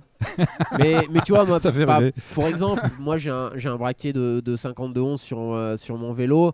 Euh, S'il n'y a pas au moins 3% de pente, tu peux pas vraiment faire de la force en restant en dessous de 50 euh, tours minutes. En plus, qui est plutôt, alors, si on rentre un peu dans les détails, il faut quand même plutôt un haut niveau d'intensité. Moi, globalement, je me suis rendu compte que, enfin, dans le développement, après, dans un premier temps, il faut faire un peu plus bas pour préparer au niveau articulaire et tendineux, mais après, il faut quand même un certain niveau d'intensité. Et donc, ce niveau d'intensité fait que s'il n'y a pas assez de pente, en fait, au bout d'un moment, bah, pour maintenir ton niveau d'intensité, tu commences à pédaler de plus en plus vite et tu peux pas re- rester sur les cadences qui sont, qui sont optimales. euh, mais je pense que Jean-Louis est pas trop fan de ça parce qu'il a toujours entraîné des athlètes qui sont à la montagne, mais le travail en salle. Quand Ah, même je l'ai entendu les- dire tout à l'heure qu'il est- il était, il trouvait que c'était pas une Ah, bonne je- idée je- de, je en musculaire. absolument pas.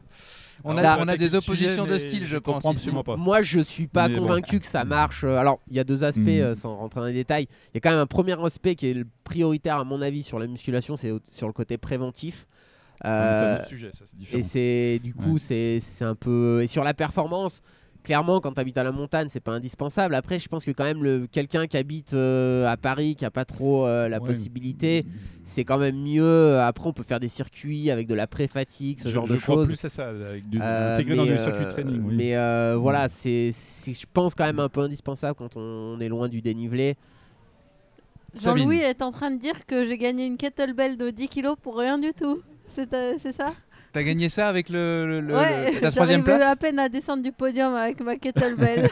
Ouais, Je vais te la prendre. Bah, tu vois, c'est que t'as un grave déficit de force et du coup, ça va vraiment te servir, euh, Sabine. ça, Parce que, c'est sûr. parce que pour le coup, toi, tu t'y es mis au kettlebell. Hugo. Ouais, ouais, je m'y suis mis. euh, alors, j'ai pas fait des, des tests euh, stratosphériques pour savoir si c'était vraiment très très bien. Euh, juste un truc que j'avais noté, Jean-Louis, c'est que j'ai fait beaucoup moins de dénivelé cette année parce que je préparais des courses plus roulantes. Mm. Et finalement, j'ai pas perdu de circonférence musculaire ou quoi que ce soit. euh. Donc, ça. Il y a des idées à creuser quand même, je pense. Euh, Mais je- euh, Peut-être oui, pas je- pour développer, mais ouais, en circuit, parce que du coup, je fais des circuits aussi avec ma kettlebell en fait. Donc, comme tu dis, des circuits, il y a des trucs à creuser. Oui, ouais. mais c'est différent parce que, enfin, moi, je, je comprends pas. C'est les, les travaux. Après, en- je le colle à du travail sur le terrain. Bah c'est ça.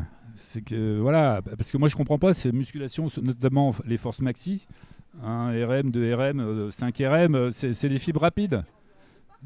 C'est- de la fibre rapide. euh, Ça, c'est fibre rapide. Je vois pas comment on peut intervenir euh, sur un effort long euh, en travaillant les fibres rapides. Je vois pas. Donc après, il y a les notions de, de niveau de force qu'on bosse. Endurance de force, c'est super vaste. Un judoka qui fait des, combats de 4-5 minutes, il fait de l'endurance de force déjà, parce que on s'éloigne quand même d'un effort de 10 secondes, hein, c'est pas de l'haltérophilie. L'haltérophilie, ça va être 2-3 secondes. Et puis, euh, je sais pas, euh, l'aviron, par exemple, c'est 7-8 minutes. C'est aussi de l'endurance de force déjà.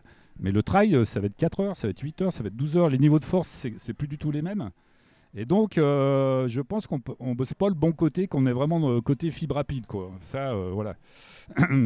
Sabine. En fait, euh, le- alors, euh, le principe quand on travaille la Euh, force T'as max. prévu combien de temps pour l'émission le On va trailer, couper un c'est- moment, mais. C'est c'est un petit peu comme euh, quand on travaille la VMA. Donc je sais que t'es pas non plus un grand partisan, mais en fait c'est de se dire que on élève le plafond Bon, pour ça, je- qu'une euh, pour qu'une allure plus facile ou qu'un niveau de force plus Oui, facile je soit plus tolérable. Alors, je m'attendais à cette réponse. Euh, euh, oui, mais quand tu, tu prends une marche sur la VMA, mais la VMA, c'était dans l'aérobie. Tandis que quand tu es dans les forces maxi, tu es dans l'anaérobie. Tu es en train de dire, je vais amé- m'améliorer aux 100 mètres parce que j'aurai plus de marge de vitesse. Mais je suis pas obligé de courir à 40 à l'heure. Usain Bolt, c'est pas le meilleur en endurance. Donc c'est ça que je veux dire. Il faut rester quand même dans la même filière. Donc améliorer la force au mieux, mais des, fibres lentes, pas, pas des, fibres rapides. C'est ce que je veux dire. Mais euh, alors Et la VMA, je instinctivement- ne suis pas contre spécialement. Mais par exemple, euh, je- je- c'est simplement que ça dépend des épreuves. Et je crois qu'on m'avait posé la question dans un autre podcast, mais c'était sur l'UTMB. Donc la VMA sur l'UTMB, non, ça je suis sûr que, que c'est pas super important. Après, je vais pas te dire ça pour, euh, pour euh, le trail givré qui fait 21 km, 400 dénivelés, évidemment, c'est autre chose.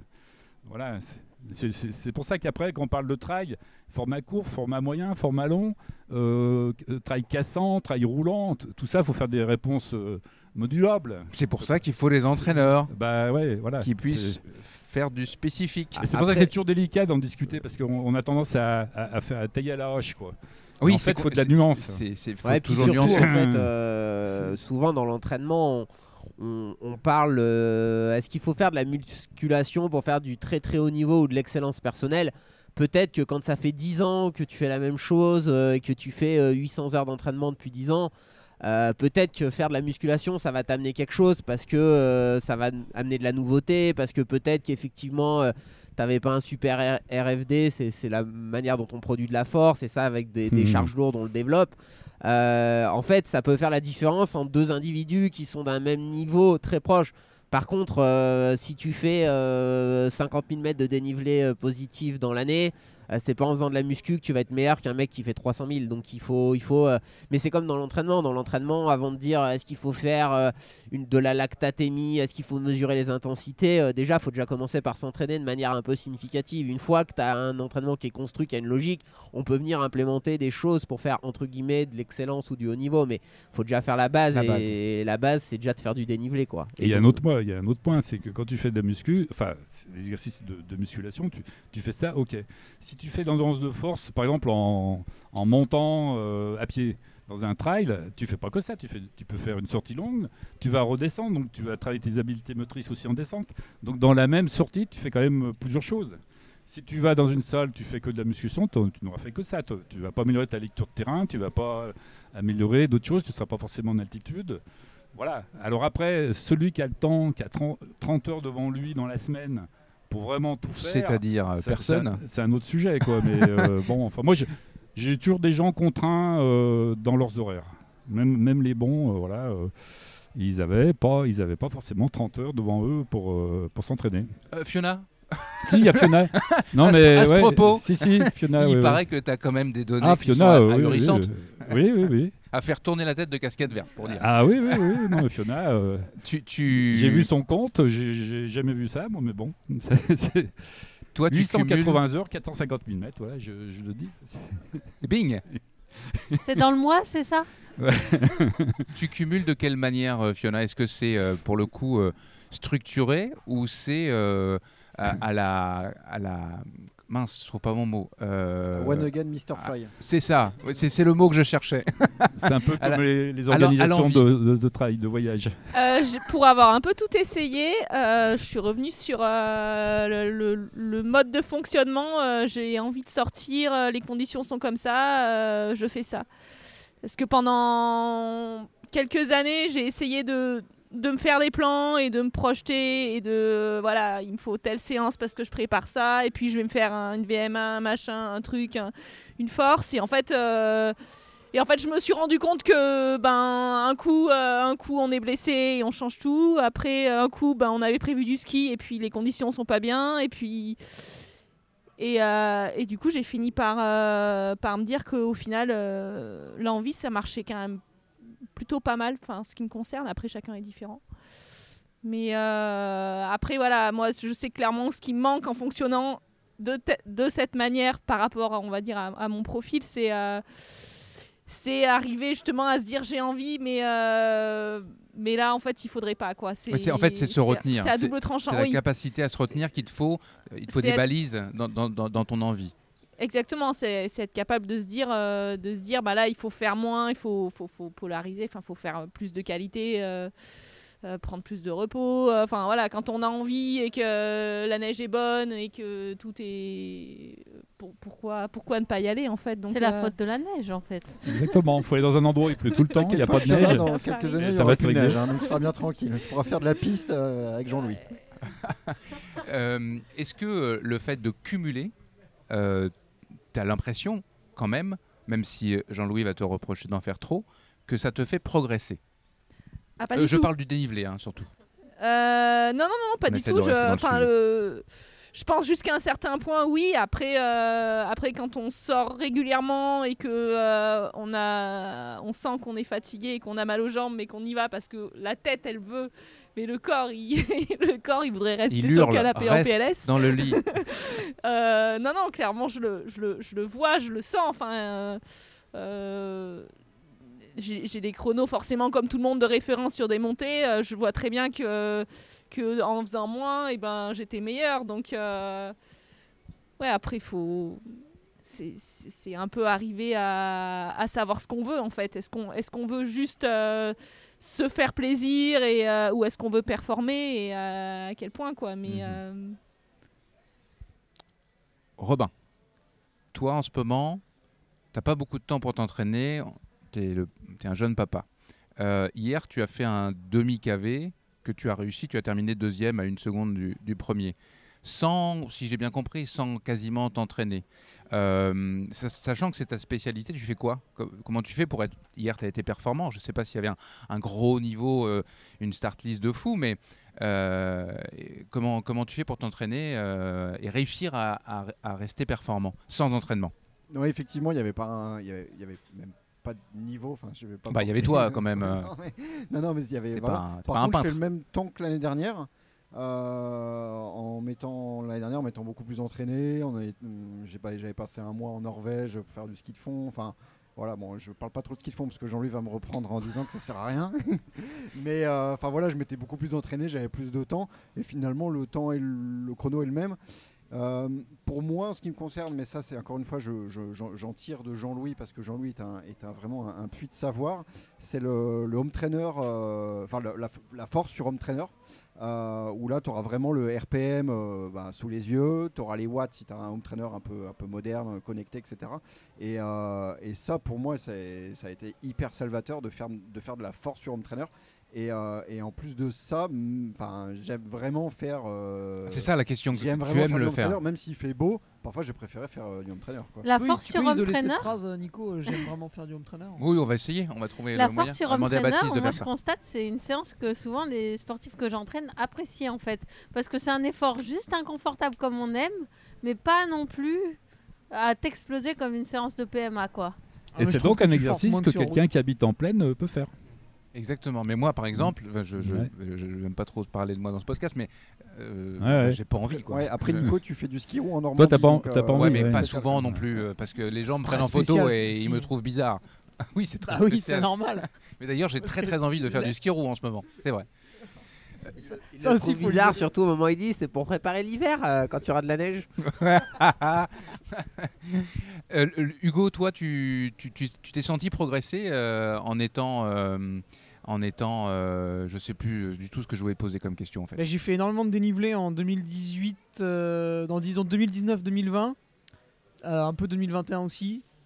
Et effectivement, il y a quand même, on, on adopte une gestuelle et une aisance dans le dénivelé. On va peut-être pas forcément plus vite, alors c'est c'est peut-être pas pertinent pour des trucs courts. Mais t'es plus efficace. Mais par contre, j'avais l'impression que je pouvais en faire toute la journée, que ça me faisait rien. En descente, j'avais plus mal aux genoux. J'avais, c'était là, j'en fais moins cette année et euh, comme par hasard, euh, depuis un an et demi, j'en fais un peu moins et ça se passe un peu moins bien à certains moments de la saison. Donc, est-ce qu'il n'y a Mm. pas aussi quelque chose à creuser là-dessus? Je pense que Euh, Jean-Louis, ça, euh, ça va un peu plus loin. C'est peut-être c'est mon point fort et du coup, je l'entretiens moins. Alors, c'est peut-être moins bien, je sais pas. c'est l'histoire de la constance que tu parlais tout à l'heure. Enfin, que tu. Euh, J'ai pas bien compris ce que tu voulais dire. C'est-à-dire le fait d'avoir fait beaucoup de, de dénivelé Oui, j'en faisais, oui, vraiment pied, régulièrement. Toutes les semaines, c'était assez Oui. régulier. Oui, oui. en 2019-2020 et c'est vrai que tu me proposais d'aller faire 3000 mètres de dénivelé en Ouais, ouais. euh, je voyais Mhm. pas trop où était la difficulté quoi. Mhm. Mais après, on est, euh, enfin, c'est c'est vaste comme sujet parce que progresser en montée euh, sur 500 mètres, c'est 1000 mètres, euh, 1000 mètres, c'est une chose. Euh, là, c'est c'est plutôt enchaîné. hein. C'est plutôt de la prépa pour de, pour de l'ultra, quoi. Donc, euh, auquel il faudrait rajouter euh, l'excentrique quand même. Hein, euh, parce que là, on ça, parle de on- montée, mais bon. Nicolas en parlait tout à l'heure du. C'est clairement, par exemple, pour Robin, en fait, maintenir son niveau en montée, c'est c'est relativement, entre guillemets, facile. Et en plus, moi, j'ai quand même remarqué que plus l'effort est court et plus il y a quand même une grosse part quand même de génétique. Et une fois que tu as fait quelques années de travail à haute intensité, les gains, euh, ils sont pas simples à obtenir. Donc, euh, en fait, euh, à part s'entraîner beaucoup plus, c'est pas si simple. Donc, tu vas pas forcément percevoir facilement. Alors que si tu manques de, de volume d'entraînement, tu vois, sur le dénivelé positif et négatif, bah en fait, tu vas vite voir un impact sur la performance qu'à un moment donné, si t'es pas prêt, t'avances plus quoi. C'est-à-dire que tu, euh, je vais dire ça en, en caricaturant, mais tu descends en marche arrière parce qu'au niveau excentrique, tu as tellement mal aux jambes que tu n'arrives plus à descendre. Donc, euh, en fait, c'est à un moment donné, si t'es pas prêt, c'est le truc que tu découvres quand tu commences à faire des distances longues que tu n'imagines pas, c'est qu'à un moment donné, mettre un pied devant l'autre, ça devient dur, quoi. Et en fait, ça, si t'es pas prêt, bah tout de suite ta performance est fortement impactée parce que n'importe qui qui se déplace se déplace plus vite que toi, quoi. Et puis mentalement, c'est vrai que quand on n'est pas euh, dans les sentiers, on a comme l'impression que descendre c'est facile en fait. En- que, que- que monter peut être difficile et que descendre c'est facile. Dans la réalité, monter c'est presque plus simple quand on est fatigué que de descendre quand on est fatigué. Et, et ça, en fait- je pense que quand je dis ça parce que la, la- la notion euh, de s'entraîner au démoin n'est pas évidente pour, euh, je pense, le commun des mortels. Oui, bah c'est euh, sûrement. Après, bon, on voit les chronos, on, peut, on voit quand même, euh, même sur une course courte, qu'on peut avoir des écarts en descente. hein. Donc si on raisonne chrono, euh, on peut aussi avoir des écarts dans une descente. Et si on est sur une course longue, bah, il y a quand même euh, la casse de fibre qui intervient au bout d'un moment et, et qui, affecte, qui affecte les capacités même, à- même de grimper. Donc après, Bien sûr. hein. donc euh, voilà. Mais là où je te rejoins, Nico, c'est tu disais, euh, en fait, souvent, on a tendance à passer énormément de temps dans tout ce qui est le travail énergétique et donc globalement essayer de progresser en montée. Euh, et c'est au bout d'un moment ce que je disais peu entraînable, alors que souvent on a beaucoup plus à gagner à travailler la descente.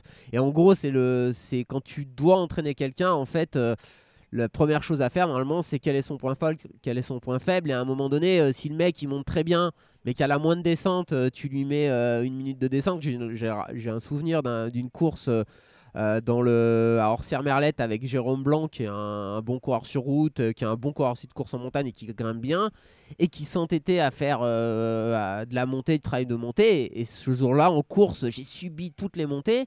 En fait, il y a eu une longue descente. J'ai mis 2 minutes 30 dans la descente de 1000 mètres et la course, elle était pliée parce qu'en fait, lui, il me prenait 10-15 secondes dans les bosses et en, en- sur un laps de temps beaucoup plus court de course, j'ai fait un gros écart. Et souvent, on se rend compte aujourd'hui dans le trail, tu gagnes plus les courses à la montée. Alors, euh, à part un Mais phénomène comme. Rémi Bonnet, mais la plupart des gens aujourd'hui, c'est quand même relativement proche. Par contre, il y a des vrais écarts en descente entre les top coureurs et d'autres qui, euh, qui ont un peu plus de mal. Et travailler la descente, c'est quand même vraiment fondamental aujourd'hui en trail. Donc encore une fois, et c'est la dernière question, travailler en descente pour monsieur et madame tout le monde. euh, qu'est-ce qu'on qu'est-ce qu'on fait pour être... euh, si, si je- Quoi? Ah, mais j'ai rien dit, moi. Ah non, disais, on descend. On descend. Oui, je, mais on- dirais, je dirais, Nico, on quantifie euh, combien de dénivelé on va faire chaque semaine parce que la première semaine, t'as mal nulle part, tout va bien, tu vas peut-être faire, euh, je sais pas, euh, disons 3000, puis la deuxième semaine, euh, t'as des courbatures, tu vas faire que 2000, puis après la blessure elle intervient, puis finalement tu fais plus rien. Donc faut, faut requantifier. Euh, cette semaine, je fais tant, la semaine d'après, je fais un peu plus, la semaine d'après, un peu plus. C'est vrai que tout, tout de suite, on a la descente encore plus que la montée, on a envie d'y aller quoi. Sabine, t'avais- tu voulais conclure? Ouais, euh, bah du coup, pour comment on s'entraîne, j'ai envie de dire, euh, où que tu habites en France, tu as forcément une petite montée, descente où tu peux faire des navettes. Après, si on prépare vraiment une course en montagne, c'est quand même incontournable euh, de faire des déplacements de temps en temps pour aller se confronter à des descentes longues parce que c'est quand même pas la même chose de prendre 1000 mètres d'un coup ou de faire euh, 20 fois 50. Je dis pas que c'est plus facile ou plus dur, c'est juste différent. Et après, ce que je voulais dire euh, juste avant, c'est que finalement, plus la distance s'allonge, plus on est quand même sur une épreuve de résistance musculaire en trail. Donc, euh, alors le travail musculaire, chacun va avoir un peu sa façon de le faire, sa politique, mais finalement, le fondement est là, c'est qu'il faut que les muscles tiennent. Et là où, euh, en fait, ma thèse va tout à fait dans le sens euh, de ce que disait Jean-Louis, c'est que nous, comme facteur de performance, donc c'était plus de pourtant sur un trail courte distance c'était bien l'endurance musculaire qui était ressortie euh, comme facteur important. Après si on regarde la littérature plus globale que ce que moi j'ai publié c'est vrai que le travail de force max euh, permet d'améliorer les performances mais euh, les travaux sont souvent faits sur de la course à pied ou sur du vélo. Donc le trail on, reste quand même en déficit d'études. Donc des fois mieux vaut écouter un Jean-Louis qui est sur le terrain depuis longtemps que. euh, Enfin, il faut. Que écouter toi, tout non. le monde Non, et je- se faire son idée. J'irai pas jusque-là, moi, mais bon. oui, mais parce que t'es Non. modeste. Mais Il faut- il écouter tout le euh, monde. Je, je prouve rien, moi, je prouve rien. Non, hein. faut Je- pas écouter tout le monde. C'est faut quand même simplement, euh, voilà, c'est ont- mon ressenti. J'ai mon- un avis là-dessus, je peux même le développer. Après, je peux rien prouver. La différence, c'est, quand tu fais une thèse, tu as quand même une approche scientifique que moi, je peux pas avoir. Des moyens de mesure, des échantillonnages. Moi, c'est j'ai juste des observations ou des, des réflexions comme ça. Et, mais je peux rien, j'ai rien de scientifique, moi. Bon, voilà, On après, a donc une thèse non financée de quelqu'un qui travaillerait différents protocoles de force euh, sur la performance en trail euh, pour savoir. euh, Puis de toute façon, la force, ça se cycle. On travaille jamais la force max en fait toute l'année. Euh, Et j'en profite. Sabine, euh, pour, pour les, ceux par- parmi nos auditeurs qui auraient envie de lire ta thèse, euh, ils font comment? Ah bah, il tape mon nom sans faute d'orthographe. Déjà, c'est pas facile, c'est un défi. Ah, Avec hein. thèse et euh, elle est en accès Faut faire une maîtrise de lettres avant, donc. Ouais, voilà. Non, ouais, Peut-être même avec une On l'écrit bien, je pense, dans la description de la bande. Il faut un Voilà, et copier-coller. elle est en accès libre euh, sur Internet. plus. Super. Allez, on passe. euh, on a bien parlé de D+, et, et de D-. Je vais te chercher mon ami Ludo, Et Nico. ben oui, tu vas faire ça. Et puis, euh, donc je te salue, c'est ça ou tu, tu reviens quand même avec nous? Tu reviens? Euh, je peux pas te le garantir, mais Bon, j'essaierai. J'espère, j'espère, parce qu'on va parler de la triche dans pas longtemps. Donc, euh, Ouais, mais ça, Ludo, il a des anecdotes. ouais. Le défi NAC. Dans chaque émission, donc avec, euh, avec notre partenaire majeur, on vous lance un, un défi sportif. Euh, je n'ai pas le nom du gagnant ou de la gagnante à vous partager euh, cette fois euh, du, dernier, défi. Il s'agissait de cumuler, on en parlait il y a quelques instants, 500 mètres de, dénivelé positif en une seule sortie. Euh, Puisque tout simplement, au moment où on enregistre, bah, le défi n'est pas terminé. Voici toutefois le sixième défi NAC et la bande AD+, que nous vous lançons. On vous propose de faire une sortie de course à pied d'au moins 1h30 en course à pied, euh, route ou trail, hein, ça importe peu, entre le jeudi 11 et le dimanche 21 mai inclus. Euh, pour participer, c'est simple et c'est comme d'habitude, vous rentrez votre activité d'endurance d'une durée de 1h30 ou plus sur Strava. Attention, il faut le faire en mode public, sinon ça ne marchera pas. Vous taguez NAC, donc avec le N majuscule et le A en tréma dans votre activité Strava. Vous vous assurez euh, de bien suivre les pages NACBAR et Distance Plus sur Instagram. C'est ce qui va permettre de valider euh, votre participation et, le tirage au sort. Euh, vous retrouverez toutes ces indications si j'ai parlé trop vite ou si c'était trop compliqué sur la publication Instagram du défi NAC 6. Et puis la personne qui sera tirée au, au sort parmi celles et ceux qui auront réalisé le défi d'endurance remportera un pack variété de barres Ultra Énergie. Dans la boîte, vous aurez un assortiment de toutes les barres existantes, euh, deux pour chaque saveur.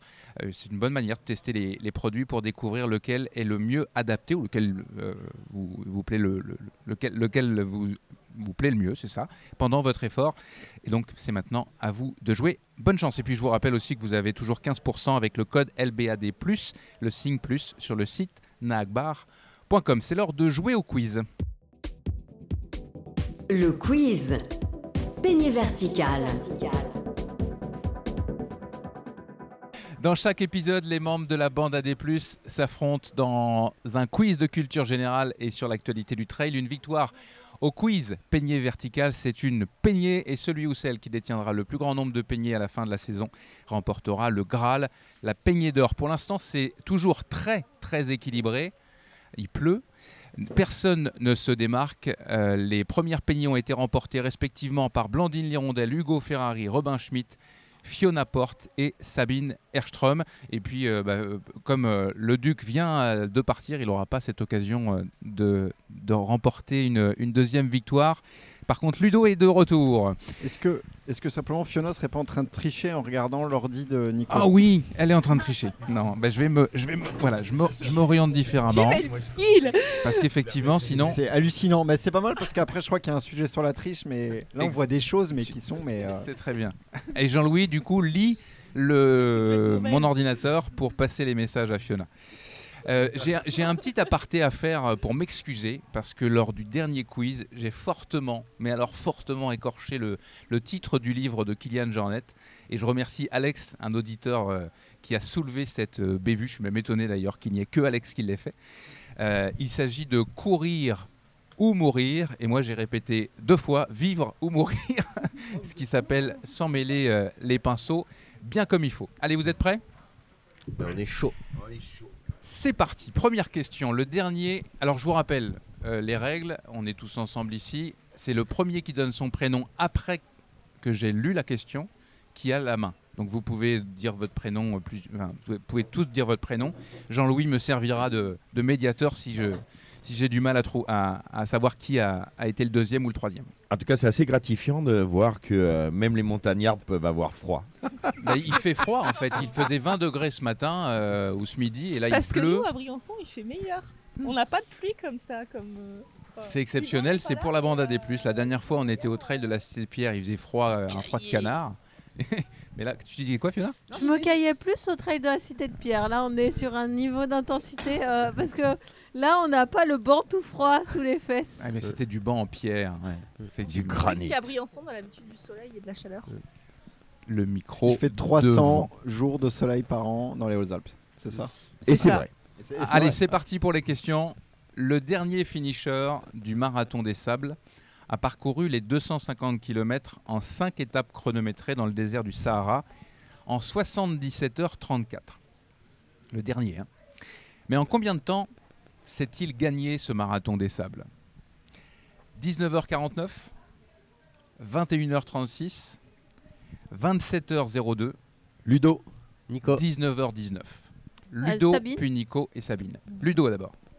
Euh, la, la- la troisième.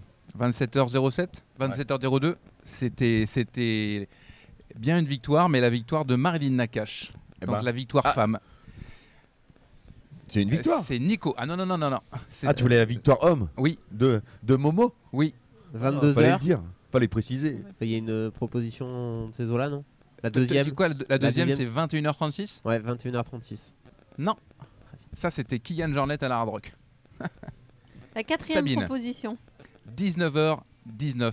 Mohamed El Morabiti, effectivement, victoire de Sabine sur cette Merci les gars parce que j'en avais aucune idée. Ouais, moi, j'avais, tu vois, j'en avais un en tête, mais c'est Marilyn, tu vois, comme quoi j'ai lu en travers. Deuxième question. Le Français Damien Imbert a terminé deuxième de la. Transvulcania à quelques minutes de l'Américain Dakota Jones. Mais ce jeune athlète, qui est un collaborateur de Distance Plus en passant, comptait déjà de belles perfs à son actif. Qu'a-t-il réalisé au cours des dernières années? Il a terminé deuxième de la Diagonale des Fous. Il a terminé deuxième de la TDS.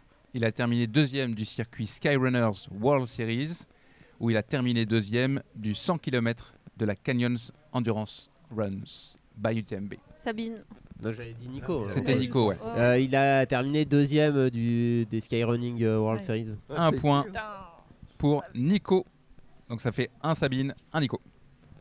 Troisième question. Quel est le trio gagnant chez les femmes à la Transvulcania Nico. Sabine. 2023, évidemment. Oula, je... c'est Nico qui a... J'ai entendu. Ouais. Et après Sabine Non, Fiona. Fiona. Fiona était pas mal. Ok, on va, on va donner la main à Nico. Je vais faire les propositions. Ah, et puis Fiona a été plus rapide sur les sentiers donc elle passera en deuxième. Abby, Abby Hall, Martina Valmassoy et Fiona Porte. Martina Valmassoy, Edita Lewandowska et Lewandowska et Megan Mackenzie. Martina C'est Valma- celle-ci, Valmassoy, la Meg trois. Mackenzie et Edita Lewandowski ou Martina Valnas- Valmassoy, Claudia Tremps et Hartmut Katarina. Nico, Donc euh, Martina Valmassoy, euh, le nom de la polonaise que je vais pas écorcher, Edita et, Meg, Mac- Lewandowska et Meg euh, Mackenzie. et Meg Mackenzie. J'ai bien, j'ai révisé la bonne question. C'est vrai que c'est encore suspicieux. d'Afrique du. Sud. Ouais. Deuxième point pour Nico. Et euh, le- le- dans la, la dernière, la dernière réponse, c'était le, le résultat euh, Ludo. Je pense que tu l'avais, euh, tu l'avais vu le, de la dernière Fiona elle TDS, me le déçoit trio quand de la même dernière parce qu'elle aurait pu faire la Transvulcania hier En et plus, venir ce matin. absolument, Franchement elle aurait dormi autant. Hein. c'est certain.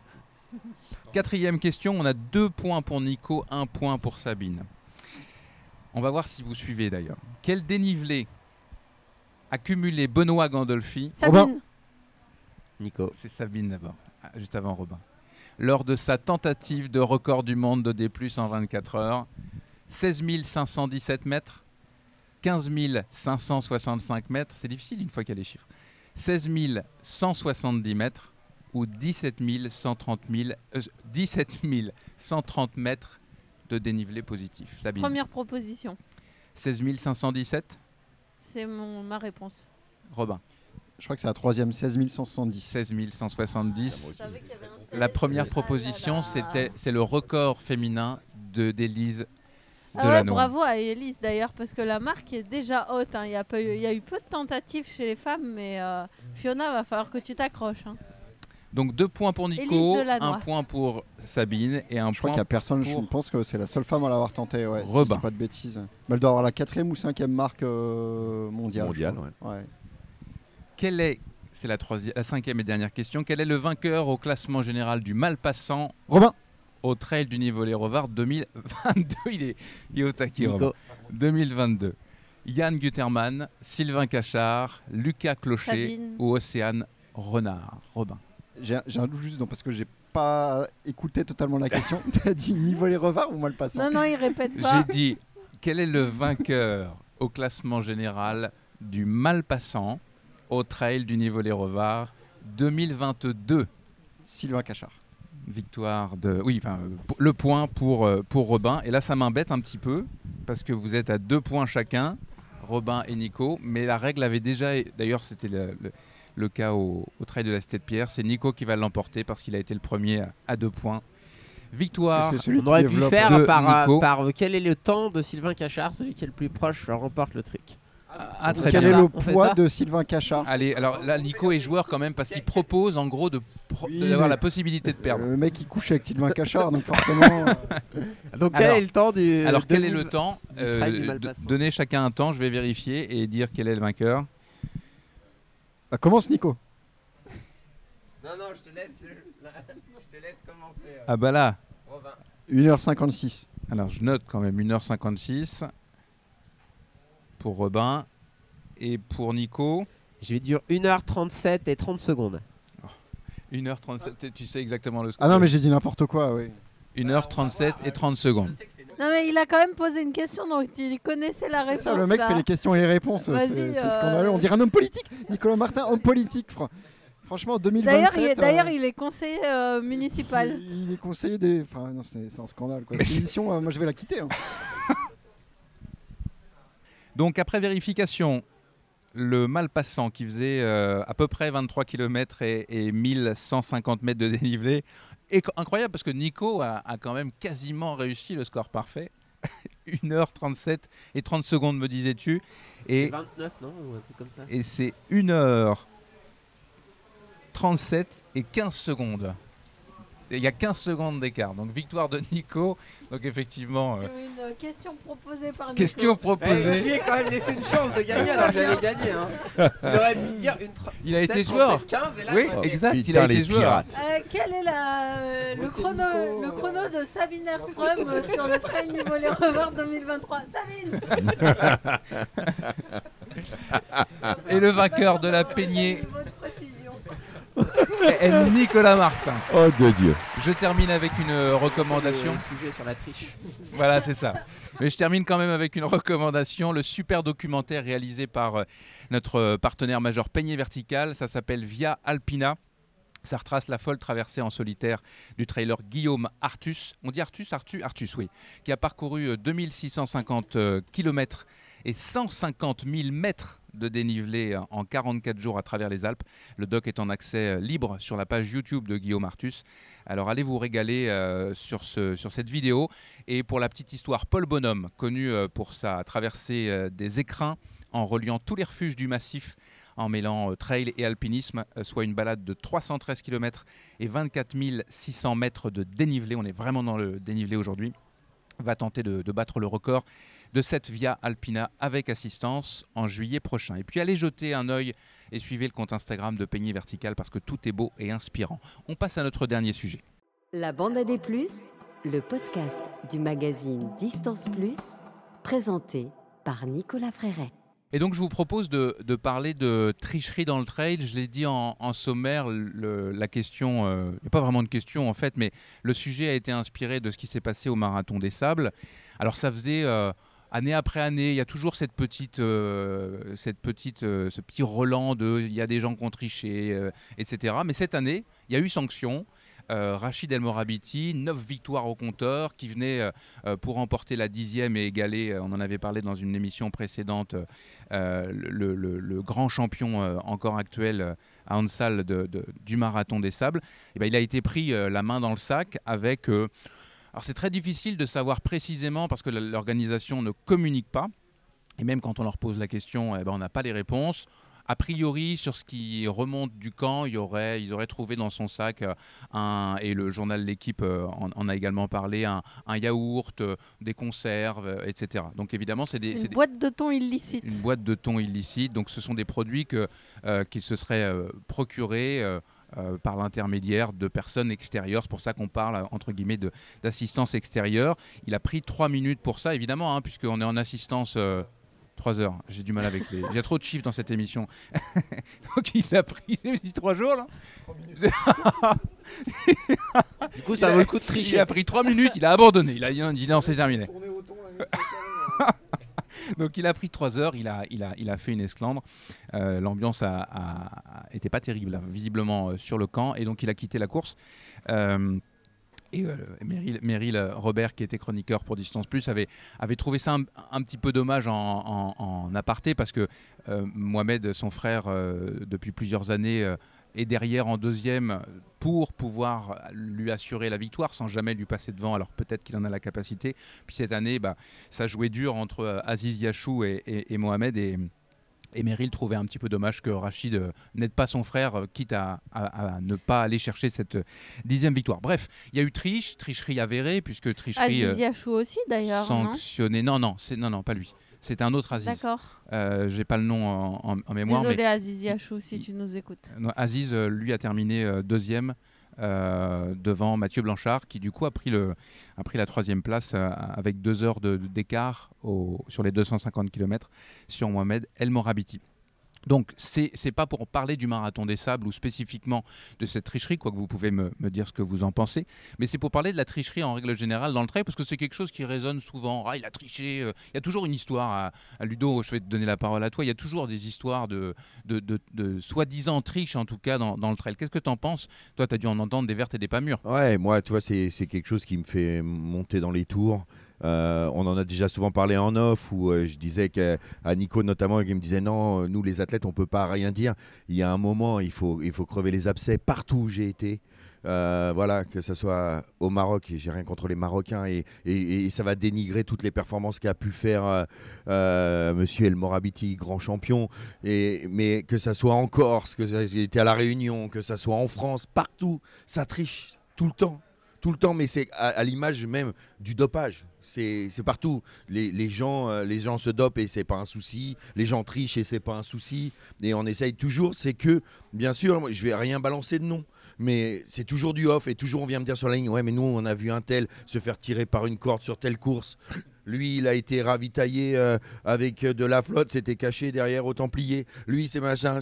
Tout le temps, tout le temps, tout le temps, tout le temps. Et si, si les coureurs, parce que le- les organisateurs peuvent pas être partout non plus. Et là, je suis, je suis content que les organisateurs, ça fait des années qu'on entend parler de dates cachées, de boîtes de, de, de sardines, de- d'oranges, tout simplement. C'est pas des grosses triches. Mais il y a un règlement, bordel. Et moi, quand il y a un règlement, il y a un règlement, il est valable pour tout le Bah, monde. tu sais, c'est pas des, des- si on parle euh, spécifiquement de ça, c'est pas des grosses triches, mais sur, un, sur une épreuve en, en, en- en autonomie euh, alimentaire sur une semaine, à un moment donné, euh, quand tu manges plus que les autres Mm. et, et qu'en plus tu vas naturellement plus vite que les autres, ça commence à devenir euh, pas une petite affaire, quoi. Voilà. Et moi, tu vois, je suis un mercenaire dans ce, dans ce métier. Je, je suis au service de l'organisation. Donc j'ai toujours le sourire et ça fait 20 ans que je prends le parti pris de me dire Mais écoute, mec, si t'as triché et que t'es content de passer la ligne et de lever les bras, c'est toi et ton miroir. Moi, je vais te mettre, je vais t'encenser et peut-être que t'as triché, malheureusement. Et j'ai pris ce parti-là. Mais c'est vrai que ça me fatigue. Ce sujet-là me fatigue un peu. Il est un peu redondant. Et je trouve que. Alors, bien sûr, on critique les Suisses parce qu'il y a souvent de la délation. Là, c'est trop. Mais il y a des moments sur les courses. Je pense que quand les coureurs voient quelque chose, ou les organisateurs, il y a un moment, il faut le dire et il faut qu'on sanctionne. Voilà. Fiona c'est pas Ah, tout. Juste Nico. pour rebondir là-dessus, c'est pas toujours simple parce que, enfin, j'ai un exemple. L'an dernier, on en avait déjà parlé, je crois, sur l'OCC. Euh, moi, en tant que coureur, j'ai pas vu euh, la personne concernée tricher euh, de manière vraiment genre il prend une flasque devant moi. Par contre, j'ai vu, ça donnera un bon indice, son frère avec des flasques au milieu de la forêt plein de fois dans la course. Je me suis bien douté qu'il trimballait pas ses flasques pour faire joli, tu vois. Et il y en a d'autres qui l'ont vu. Mais tu vois, moi, je peux pas arriver sur la ligne et dire j'ai vu un tel tricher. Non, je me doute très fortement qu'il a triché. Bon, sur cette course-là, il y avait, il y avait un coureur qui avait pris une pena parce qu'il avait, tu vois, enfin, carrément caché, tu vois. Enfin, moi, ce Ah que ouais. je trouve pire, c'est anticiper. Tu vois, nous, on en plaisantait la veille, on passait devant notre chalet, on disait, ah, bah, on a qu'à cacher des. Parce que c'est quand, même en- c'est quand même en autonomie, là. L'OCC, donc bon, c'est que 6 heures de course, mais bon, quand même, euh, quand tu te ravitailles, ça fait quand même du poids. Si tu dis à mi-course, je cache la moitié de mon ravitaillement, euh, c'est toujours ça de moi à en prendre. Et ouais, c'est vraiment ce que dit Ludo, c'est que le sport, en fait, c'est quand même des règles. Parce que sinon, euh, je dis, ouais, moi, j'aime plus faire des descentes, je suis vieux, ça me fait mal aux genoux, je prends un VTT pour faire les descentes, tu vois. Enfin, à un moment donné, si les gens respectent pas les règles.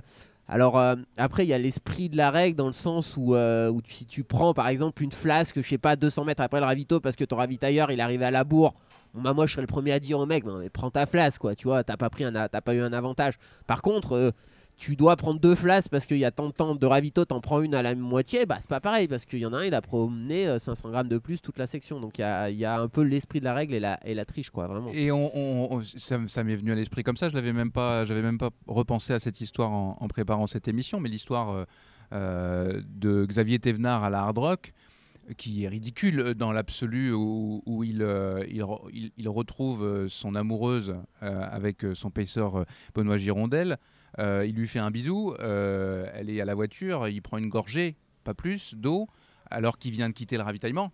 C'est pas en- entre deux ravitaillements et euh, il se fait bah, l'histoire de la délation et, il, se fait éliminer et même pas tout de suite, seulement 70 km de l'arrivée, alors qu'il a à ce moment-là déjà deux heures d'avance sur le suivant. Est-ce que, est que là c'est une entorse au règlement? Est-ce que est-ce qu'on considère que c'est une tricherie Est-ce qu'on euh, Robin Ouais, typiquement, nous, euh, avec Point de Côté, on avait, fait, euh, on avait mené Oui. l'enquête parce qu'on était allé chercher le mec qui avait. euh, Exactement. Qui avait Déla- la dé- le, le délateur. le délateur, on était allé chercher le délateur. Assumé en plus. hein. Voilà, exactement. Et en fait, lui, c'était un petit peu, comment dire, justifié en disant, bah voilà, moi j'ai, moi j'ai vu quelque chose, j'ai pris une photo et j'ai envoyé à l'organisation. Et c'était un petit peu, comment on appelle ça, ouais, pas justifié, mais voilà, il avait évacué un peu le problème. Et en fait, c'était l'organisateur qui effectivement avait, vu ça et, euh, et avait décidé de avait, avait décidé de le sanctionner parce que apparemment leur, leur règlement était, était très rigide et voulait absolument que, euh, bah, conserver euh, une certaine euh, une certaine euh, pas notoriété mais euh, voilà euh, Rigueur. que- voilà exactement que les règles soient respectées pour tout le monde et mm, enfin moi je trouve que je le enfin je le comprends quoi c'est parce qu'après c'est quoi? C'est ah bah non euh, c'était une gorgée d'eau puis puis il y a eu il y a un petit gel et puis ensuite il y a eu ça enfin les règles elles sont elles sont elles sont là pour être respectées euh, voilà, c'était certainement une erreur. Je, je sais, je, je sais, que c'était pas intentionnel. Enfin, c'était pas de la triche intentionnelle de la part de Xavier. C'était une négligence. Mais bon, euh, voilà, il y avait, Sauf euh, que- il y avait ce gars-là au mauvais moment et voilà quoi. Donc, euh, Sauf que, puis là, je vais je, je donner l'impression que je soutiens Xavier Thévenard, mais j'avoue que j'avais beaucoup réfléchi à, à ça à cette époque-là, et je, je- je- je pense que j'étais retourné voir le, le règlement. Le règlement, eff- effectivement, spécifiait certaines choses, mais en occultait d'autres, c'est-à-dire la sanction. Oui, Quand, ouais, on, ouais. quand on, si on te dit il faut pas faire ça, il- si je le fais, il se passe quoi? Mm. Si c'est pas Je- noté, Je est-ce crois qu'ils ont mis justement vachement longtemps. euh, pénalité enfin, horaire ouais. ou- L'organisateur a mis, euh, a mis pas mal de temps à décider en fait de ce qu'ils allaient faire. Est-ce qu'ils le disqualifiaient tout de suite? Ils lui mettaient une pénalité, etc. Ah, Parce que lui mettre une pénalité de deux heures, il Ouais, gagnait quand même. S'il n'y a, donc, euh. s'il y a rien écrit, euh, bah, ça veut dire que si tu enfreins la règle, tu peux te faire disqualifier. Alors c'est sûr, c'est vraiment C'est de l'interprétation. bête ça. comme histoire pour Xavier Thévenard. Enfin, c'est euh, tu vas jusqu'à l'hard rock, tu es en tête de la course, etc. Prends l'avion surtout pour Xavier. C'est dur, mais Ça aurait été la c'est- dernière fois. en fait, à partir du moment où il y a un règlement, faut pas se dire ça c'est une petite infraction, ça c'est une grosse infraction, c'est pas possible. En fait, euh, soit il y a infraction, soit il y a pas infraction, sinon on s'en sort pas. Il y a de- il y a des règles dans tous les sports en fait. Euh, je ne connais pas un sport qui n'ait pas de règles. Donc après, euh, soit tu les acceptes et tu participes à la course, soit tu les acceptes pas et tu fais pas de course. Ludo. Ouais, et puis euh, là, on, parle d'élite, mais c'est dans. Ça donne l'exemple, mais c'est dans tout le peloton. Je veux dire, avant que euh, Trail soit hyper pointu, mais euh, grâce à Life Trail, on a pu trouver des coureurs euh, qui prenaient la voiture à l'UTMB pour avoir euh, une veste finisher quoi, et passer la ligne. On a des, grâce à Life Trail, on a pu des- voir, notamment sur la diagonale, deux jumeaux qui courent. Enfin, il y en a un qui court et après l'autre prend le relais, tu vois, pour, pour Ça, c'est drôle. Non, enfin, ça peut être drôle, mais c'est aussi de la triche. Enfin, voilà, et, et c'est dans, dans tout le peloton, quoi. Enfin, ça va jusqu'au bout. Il y a, et- ah, moi, ça me, ça Après, me fatigue un peu. Après, le côté quand même qu'il y ait une forme de proportion dans la sanction, c'est quand même bien parce que, enfin, moi, je me mets à la place de- du coureur euh, pour Xavier. Je trouve ça quand même euh, dur de se prendre une euh, disqualification sur une course aussi longue parce que Ah tu as ouais. bu une gorgée d'eau. Je trouve que voilà, l'an dernier, la tricherie que j'avais évoquée sur l'OCC, c'est 30 minutes de pénat. Bon bah voilà, c'est l'avantage que tu as pris à te ravitailler, euh, il est il est pas supérieur à au gain, enfin, il t'aurais pas t'as pas gagné une demi-heure en prenant une flasque et un gel.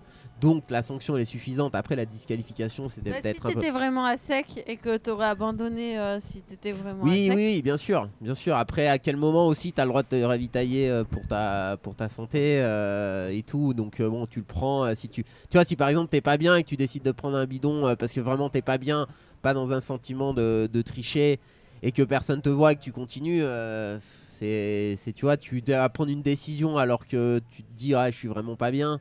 C'est, pas simple. Moi, je trouve que les, les règlements, style comme à l'UTMB, aujourd'hui, c'est quand même très clair.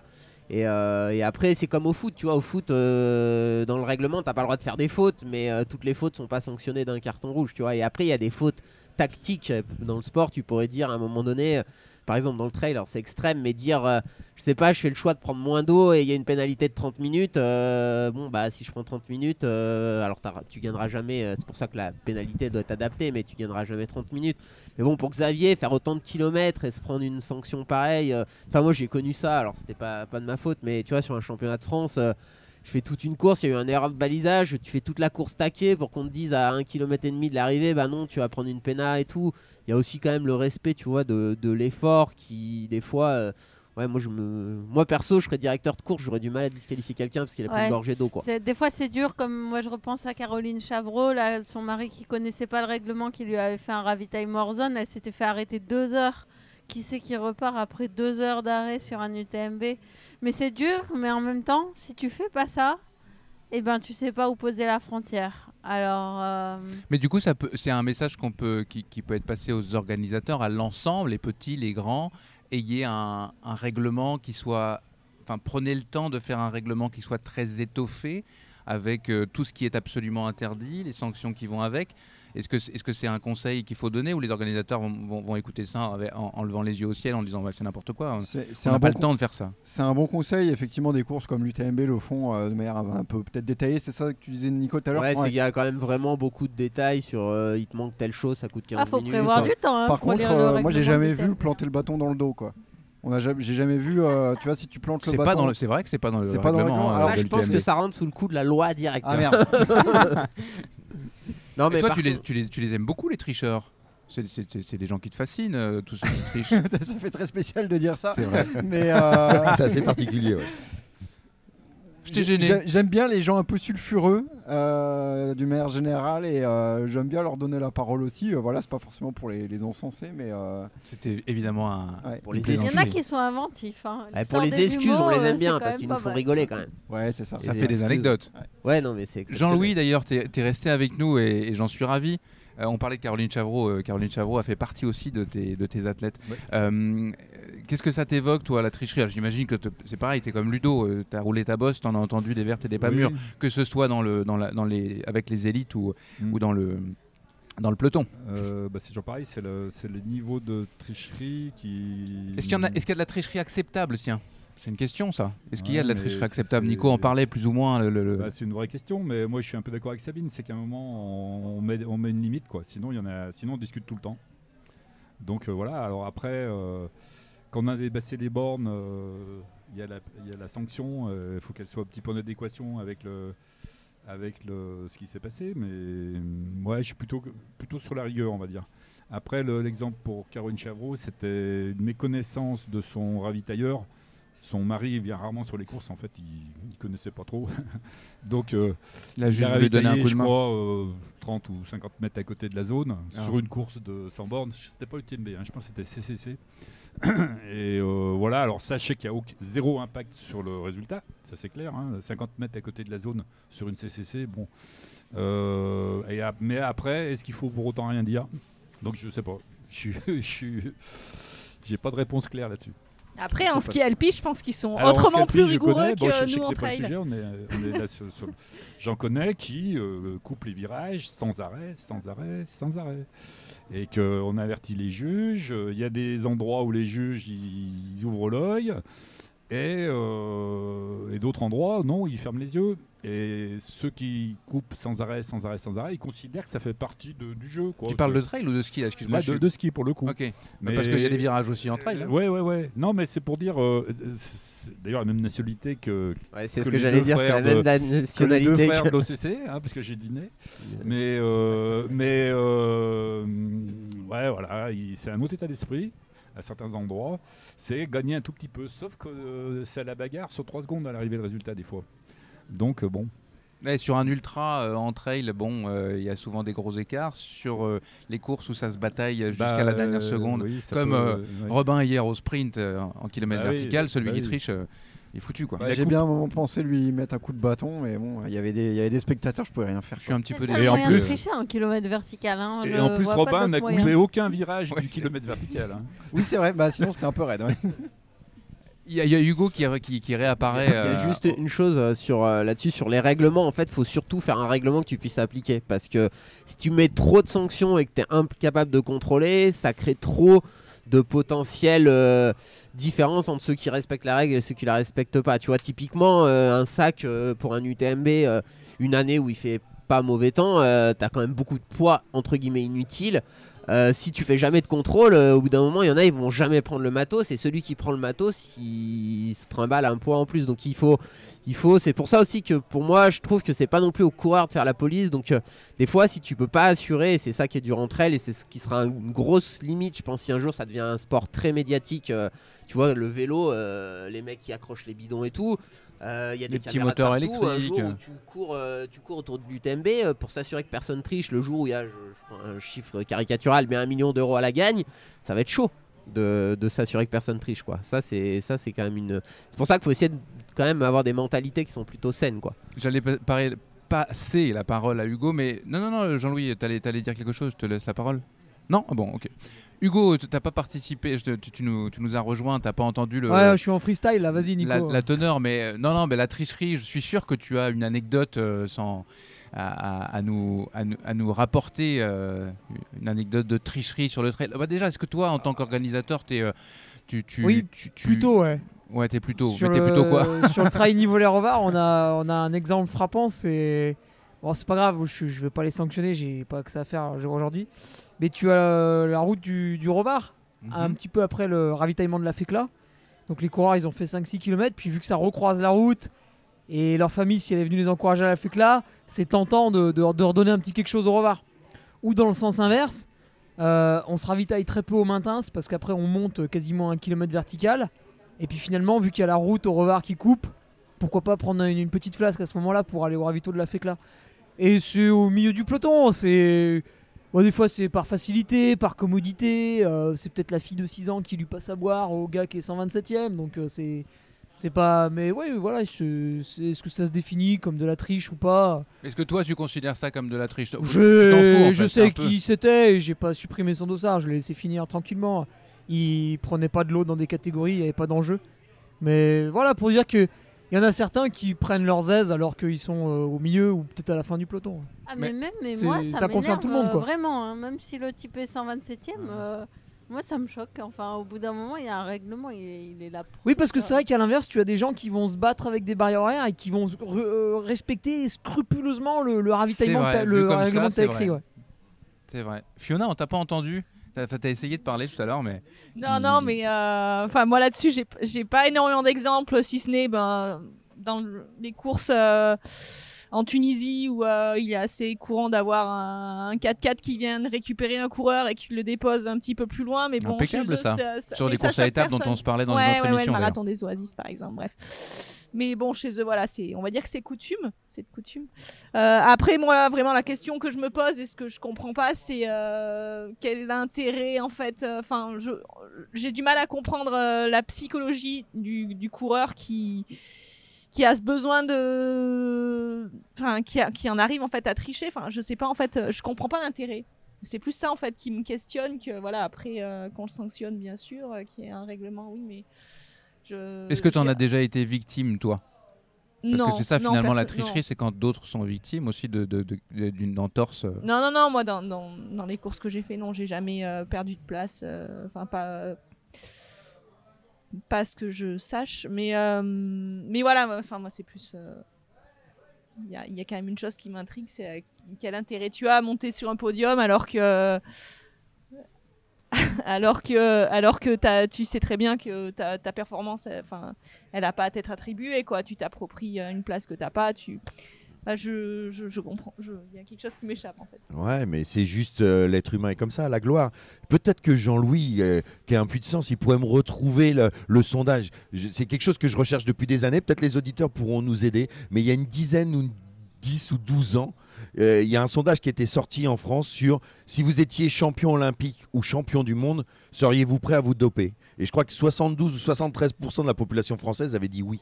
Et j'aimerais retrouver ce sondage, vraiment, parce que euh, ça- détermine tout en fait, ça explique tout quoi. Et c'est pour ça que beaucoup de choses resteront les jeux du cirque, parce que que les gens soient dopés ou pas, on s'en fout. Ce qu'on veut, c'est de la performance. Mm. Bah, chez les spectateurs, on, on a souvent ça en tout cas. Après, euh, chez les participants, est-ce que c'est majoritaire? Je sais pas. Je pense Ah pas non, quand même. j'espère que c'est pas Euh, ouais, majoritaire, pas quand j'espère même. bien. Bah, ça Mais, voudrait Parce que tout le euh, monde a, a ses valeurs aussi. Quoi. Demain, on te dit euh, si tu prends euh, une flasque d'eau euh, sur la course euh, en trichant, euh, tu gagnes un million d'euros. Je pense qu'il y a quand même beaucoup de gens qui vont quand même hésiter, tu vois. Avec, euh, et je pense que la gloire du champion olympique, c'est un peu ça. Tu vois. Après, il y a un, euh, on te pose la question est-ce que tu vas le faire quand tu y es confronté? Mais moi, ce que j'ai le sentiment, c'est que des fois, en fait. euh, Enfin, pour parler, on va, on va, on va citer, hein, c'est la nationalité italienne. J'ai l'impression que, en fait, non, mais c'est juste que je pense que c'est pas des tricheurs en soi, c'est juste se auditeurs, di- là. Ils, ils se disent, par exemple, euh, prendre de l'eau, ça fait pas partie euh, de la. C'est pas vraiment tricher, quoi. Tu vois, on prend de l'eau, on se ravitaille, c'est normal de se ravitailler. Moi, il y a déjà des coureurs qui m'ont dit ça. Ouais, mais c'est pas vraiment de la triche. Mais oui, forcément, euh, boire euh, 120 millilitres d'eau, euh, c'est pas, c'est pas de la triche. Mais c'est juste que si euh, toute la course, euh, tu te fais ravitailler tout le long, c'est pas pareil que celui qui porte, euh, qui porte l'eau. Et- En Finlande, c'est de la triche. oui, non, mais bien sûr. Non, mais et puis à un moment donné, tu vois, moi, j'ai eu ce débat-là après l'OCC. Je peux entendre qu'on n'ait pas envie de faire la course en autonomie complète, tu vois. Mais dans ce cas-là, tous les coureurs élites, par exemple, ils disent. Ouais, ça nous fait chier de faire la course en autonomie complète. euh, on voudrait que vous cha- changez le règlement euh, parce qu'il y a des zones d'assistance à l'UTMB sur les mêmes ravitaux. Et si tout le monde se met d'accord, mais c'est juste qu'au moment où tu signes un règlement, bah t'acceptes. Et puis si dans le règlement il te fait chier, euh, on met une frontale dans nos affaires quand on fait la l'OCC. Bon, je pense que la frontale me servira jamais à l'OCC, mais ça fait partie, ça, ça fait partie du, du règlement. et Peut-être qu'un jour tu courras avec euh, quelqu'un que tu accompagneras Oui. dans, dans, dans, dans ces retranchements et tu vivras une nouvelle expérience. C'est vrai, c'est vrai. Mais là, c'est quand même long. hein. Sur une OCC. Est-ce que oui, Sabine Ouais, moi ce que disait Fiona, je suis vraiment d'accord. C'est il y a un mystère là sur la triche parce que Mhm.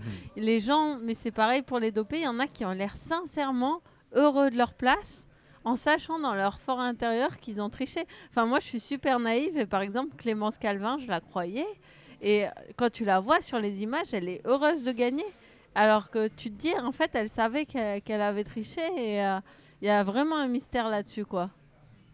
Eh, Peut-être que c'est de croire que les autres trichent, qui te disent en fait, je me, tu sais, comme si tu prends De le croire train que et tout tu le te rends monde fait compte ça, que tu es le seul à avoir payé ton billet. En fait, tu as l'impression d'être un blaireau. Et euh, donc, je me dis peut-être euh, si tu te persuades rire que Robin. tous les autres trichent, eh ben, tu, tu vas tricher aussi. Ah non, mais complètement, hein, ça c'est sûr. Et je crois qu'en psychologie, c'est renseigné ça. Si t'es sûr que, que tout le monde triche. euh, je veux dire, euh, dans le vélo, pourquoi à un moment donné, il y a eu que des gens qui, trichaient Parce que, en fait. euh, je pense que tout le monde te disait l'autre il triche et en fait ça c'est il y a certaines manières tu vois certaines choses que, que t'entends dans des podcasts et tout quand j'entends les gens je citerai pas de nom mais quand j'entends les gens sur certaines choses je me dis c'est des mentalités, ils peuvent s'auto-convaincre que les gens trichent et tricher parce qu'ils se disent que tout le monde triche quoi.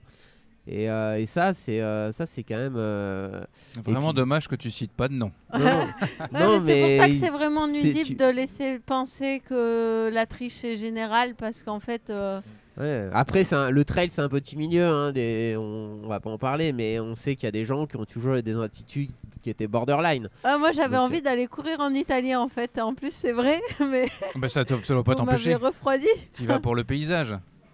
Alors, tous les Italiens sont évidemment pas des gens dopés, des Par tricheurs. contre, tous les Italiens sont des voleurs. Ça, c'est par contre, c'est vrai. Ah mon dieu. Et ils parlent avec les mains. C'est parce que c'est proche de la Savoie. Eh oui, exactement.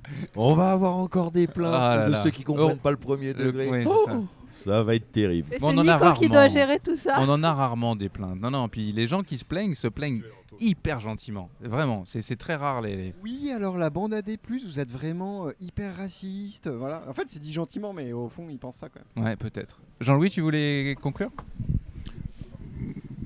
Pas spécialement, mais spécialement. non, mais c'est un sujet complexe. C'est vrai qu'il faut, faudrait des nuances. Le problème, c'est qu'il y a des, il faudrait apporter beaucoup de nuances, mais quand on met des règlements, euh, c'est difficile. On met des barrières et avant on est bon et après on est plus bon. Et voilà, régler ça des- comme ça, c'est pas facile. Mais bon. Et parfois, euh, en tant qu'organisateur, sanctionner, se décider, euh, sans dire à personne, que cette année on fait euh, des contrôles de partout, de sanctionner très fort dans l'état où est le règlement pour marquer le coup. Ça peut être euh, peut-être aussi une façon de faire avancer les choses en marquant les esprits. C'est possible. Après, il faut que ce soit sur des courses un peu réputées, je pense, pour que ça. Oui, ça c'est fasse sûr tache que d'huile, oui, sur voilà. une bon. course à 100 coureurs, Ouais, euh, voilà, mais puis que ça se sache euh, et puis que oui, non, toute mais c'est petite sûr, course. c'est sûr. On a, on a des coureurs de top 10 euh, du marathon du Mont Blanc, euh, puisqu'il y a un contrôle euh, obligatoire à, à l'arrivée là-haut, même maintenant si ça arrive en bas dans Chamonix. Et on a des, des- des champions qui ont été disqualifiés et le club des sports n'a pas lâché l'affaire. quoi. Il y a un règlement. euh, voilà, il n'y a pas le matériel obligatoire quand tu passes la ligne au contrôle. Bah, tu prends tant de pénalités et si c'est plus plusieurs euh, euh, choses que tu n'as pas, bah voilà, j'ai on a- j'ai- j'ai en mémoire hein, Si des, coureurs qui étaient qui avaient fait des courses magnifiques, mais qui étaient sortis Ouais. Euh, D'ailleurs, du je me souviens de l'époque où il y a eu euh, ce début de matériel obligatoire. Au tout début, c'était pas le cas. hein. Le cross du Non. Mont Blanc, on venait avec un petit short en coton Ouais. et tout. et Ah bah moi quand j'ai fait, fait le, le- pas le marathon mais le cross. Oui, le cross. C'était Avec des le chaussures cross, sur route. C'était t-shirt. Voilà, J'étais en, mode comme on courait Voilà, un après- cross. hein. C'était la même chose. On arrivait moment, en bah haut, mais non, on euh, n'avait rien. Euh, cou- couverture de survie, machin. Oh, je me rappelle tout le monde du relais là, c'était la folie. Ah oui. Waouh. Ah non mais moi au cross ouais, j'avais, je me souviens j'avais rien. J'avais Ouais. un t-shirt, un short, des baskets, des chaussettes. Ouais, ouais, ouais. Pas de réserve d'eau, rien. Enfin ça existait Oui, pas. oui, oui. Et en, et en Euh, taille- non, je crois que c'était un short, euh, tu sais, avec euh, un petit filet à l'intérieur. Et en, et en Thaïlande, La au championnat du monde, ils ont pesé carrément nos vestes avant le départ et à l'arrivée parce qu'il y avait un poids minimal pour la veste. Donc ils sont pesés euh, à l'arrivée, enfin au départ et à l'arrivée. euh, J'avais jamais vu une telle. C'était.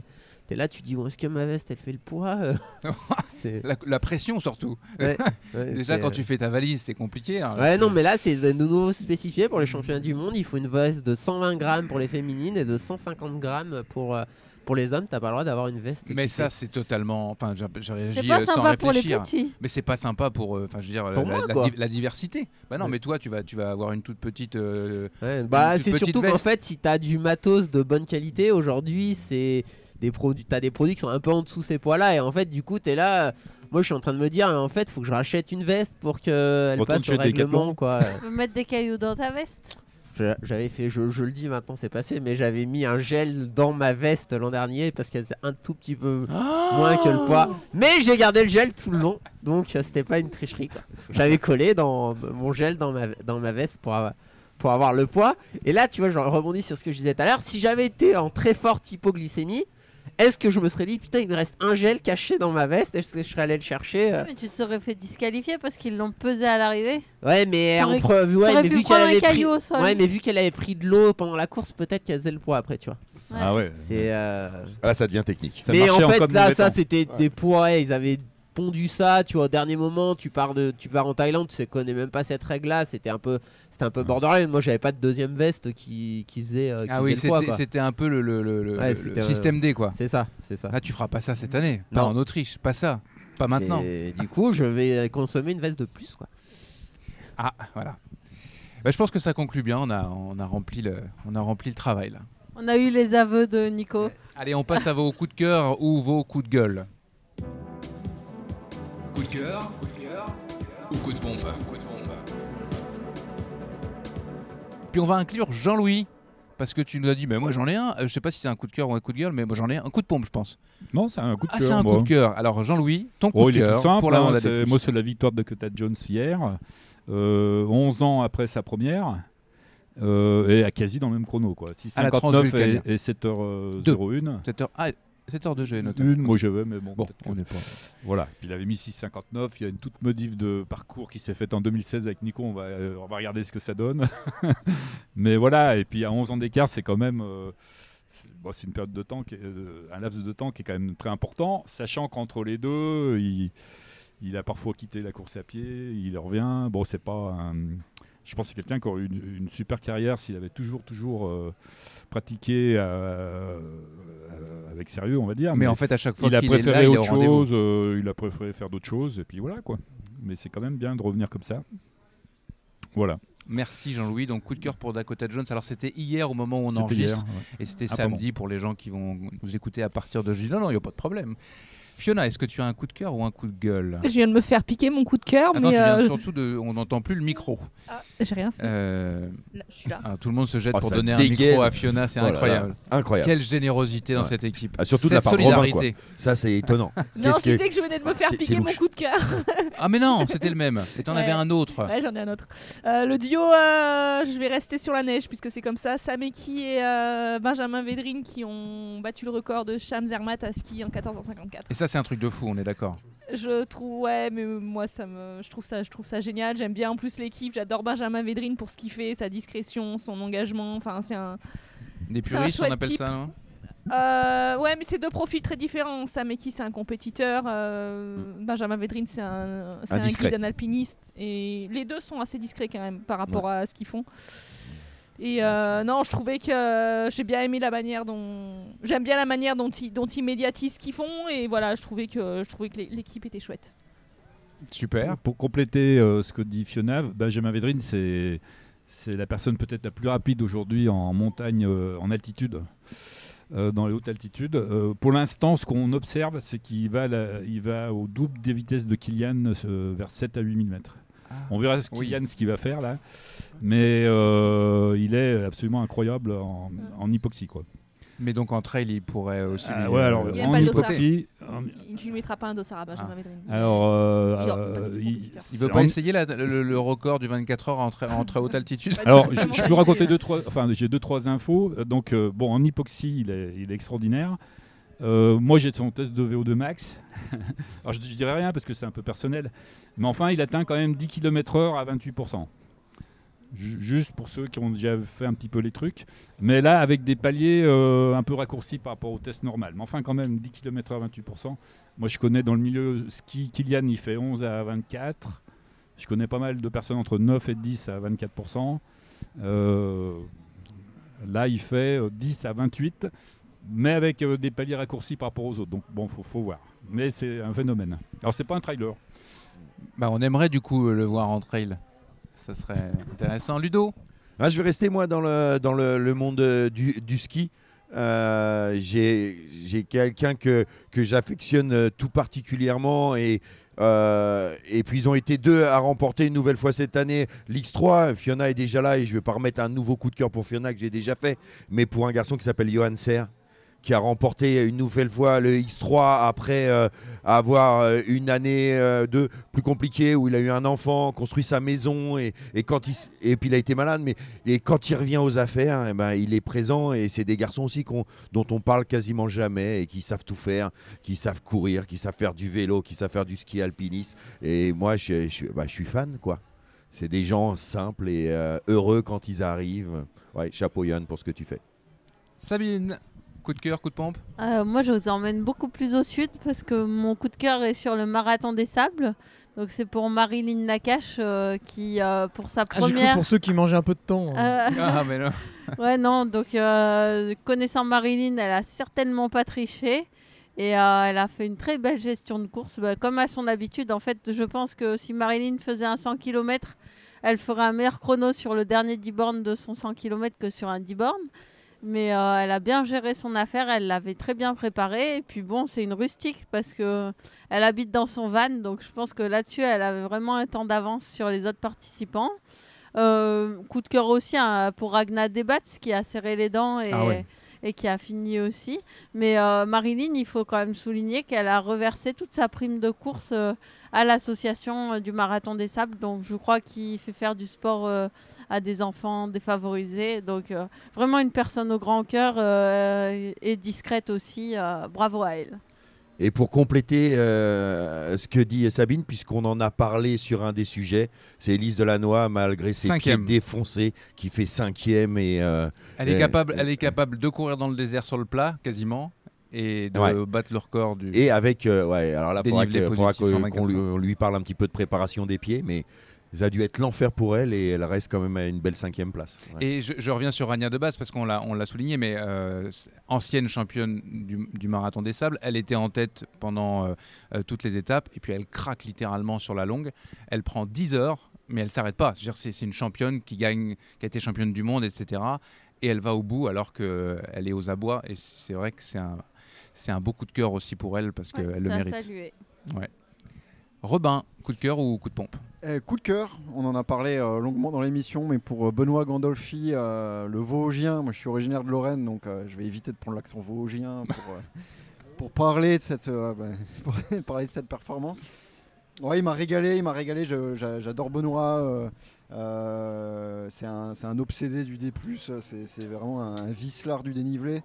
Et, euh, et c'est vrai que bah voilà, de, se, de se farcir une préparation comme ça, euh, complètement absurde, euh, à faire des navettes dans les Vosges, euh, 68 mètres de dénivelé positif par boss, euh, enfin la bosse. Enfin, c'est, j'ai adoré suivre sa préparation. Il y avait un peu une sorte de récit comme ça sur Il Strava. écrit bien aussi. Ouais, il écrit bien, il, Il a une certaine une- poésie et, et puis c'est un gars très attachant.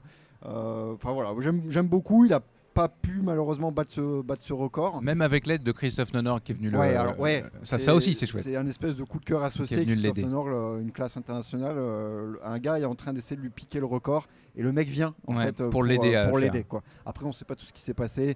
Il y a peut-être eu des coups de bâton etc. Exactement. Mais euh, dans l'idée c'était pour l'aider. C'était non c'était très très beau à voir. Nico, est-ce que tu as un coup de cœur ou un coup de pompe? Ou rien J'avais pas trop, pas Ouais, trop ça. réfléchi, mais j'ai un coup de cœur pour euh, quelque chose qui va bientôt arriver pour moi. euh, c'est les championnats du monde pour la ville d'Innsbruck et le parcours euh, des championnats du monde. Ça va être. Où t'es allé c'est- faire un repérage. Ouais, on allait en repérage avec l'équipe de France et franchement, j'ai eu un vrai coup de cœur pour cette ville. je passe le salut à Mathieu Delpech qui est parti pour des raisons personnelles là-bas, mais c'est vraiment une super ville. À la montagne, euh, ouais, ça va être, euh, ça va être magnifique et je pense que voilà, on est un peu dans la structuration de notre discipline et je pense que c'est vraiment un championnat du monde qui va, à mon sens, faire avancer la discipline parce que ouais, là, ça sera euh, du vrai trail de montagne. Innsbruck, c'est un peu, je pense, la Chamonix autrichienne. hein, c'est c'est complètement euh, ouais la ville tu pars de la ville et tu montes 2000 mètres de dénive en partant de la ville euh, et c'est quand même plus grand que Chamonix parce que c'est 300 000 habitants je crois Innsbruck donc euh, super moment et un très beau coin et finalement c'est aussi je pense pour ça qu'on pratique un peu le sport c'est aussi découvrir euh, des nouveaux euh, territoires des nouveaux sentiers euh, et ça a été ça sera une belle aventure et je parle vraiment d'aventure sans, sans vouloir m'enlever de la pression parce que ouais 85 bornes 6000 euh, pour moi je pense que ça va être quand même une aventure le matin au départ de la course ça va faire longtemps que je prends le départ en me disant est-ce que je vais voir la ligne d'arrivée en état convenable quoi Et on, on- quand les auditeurs vont écouter euh, cette émission, tu seras sur la fin du stage avec l'équipe de France, puisque tu pars euh, demain, au moment où on se parle, euh, dans le Cantal avec toute l'équipe. avec et de la pluie parce que j'ai jamais fait un stage dans le Cantal sans pluie mais ça nous tu t'es ça- préparé pendant le mais, podcast, mais c'est mais c'est magnifique c'est magnifique quand il fait beau le, le Cantal mais c'est vrai qu'on a souvent souvent la pluie mais par contre ils, ils- savent recevoir et euh, il y a beaucoup de chaleur humaine donc ça donc on y retourne avec plaisir et on terrasse ce qui se passe sur les euh, sur les soirées euh, dans, dans, dans les euh, dans les euh, bureaux voilà j'ai retrouvé du, du Cantal super Ah, c'est sûr, quand il pleut, t'es es obligé de, de proposer autre chose, quoi. Donc t'es obligé de monter en gamme sur d'autres domaines. le maître des lieux pour terminer, coup de cœur ou, ou coup de ah, pompe coup de cœur à mes bénévoles, euh, Nicolas, parce que là, tu vois, euh, le dernier, je pense, on va être sur les coups de 19h pour qu'il arrive. euh, une petite demi-heure après ce qu'on avait prévu, bon, c'est pas très grave. Et ils sont tous là, à leur poste, en train de ranger ce qu'il faut dehors, en train de- d'enlever une table ou deux à l'intérieur. Ils se posent pas de questions. Et euh, Là, les, les coureurs, ils en ont. tous ceux que je croise euh, me félicitent. Mais bon, alors même si mes bénévoles n'écoutent pas le podcast, gros coup de cœur à eux parce que bah, le jour J, il y en a pas un qui est défaillant. C'est impeccable. Et puis euh, on, est, on est à côté de- de- d'une énorme cuve, enfin deux Alors, il reste de la tartiflette, Avec si de la tartiflette. Et ben moi j'en ai pas mangé parce que j'avais pas faim. Et puis Ah, là, j'ai d'un seul coup, le podcast se termine et on dirait que j'ai faim. Donc je vais aller goûter à la tartiflette. Merci à tous. La bande à des plus, le podcast du magazine Distance Plus, présenté par Nicolas Fréret. C'est la fin de cette euh, 26e émission de la bande AD+. Un gros merci à tous. Fiona Porte, Ludo Collet, Sabine Erström, Robin Schmidt, Nico Martin, Hugo Ferrari et exceptionnellement aujourd'hui, j'ai été ravi euh, de t'accueillir, Jean-Louis Ball. Ciao. À bientôt. La bande AD+, est une émission présentée par Distance Plus. Je suis Nicolas Fréré et j'ai le plaisir de produire et d'animer ce talk show. Un grand merci aux partenaires officiels de la bande AD+. Merci tout particulièrement à NAC et à Peigné Vertical. Le design sonore de la bande AD+, est signé Lucas Aska Enessi. Et la couverture de l'émission est l'œuvre de Mathieu Forichon de Desbosses et des Bulles. Merci à Céline Kalman qui a prêté sa voix au podcast. Merci aux productions Arborescence, évidemment, qui fignolent l'enregistrement avant la diffusion, tout particulièrement Laurie Beck. Merci euh, aussi à mon collaborateur Baptiste Ballet qui s'occupe des extraits de l'émission que nous diffusons sur la page Facebook et le compte Instagram de Distance Plus. À plus dans la bande à des plus.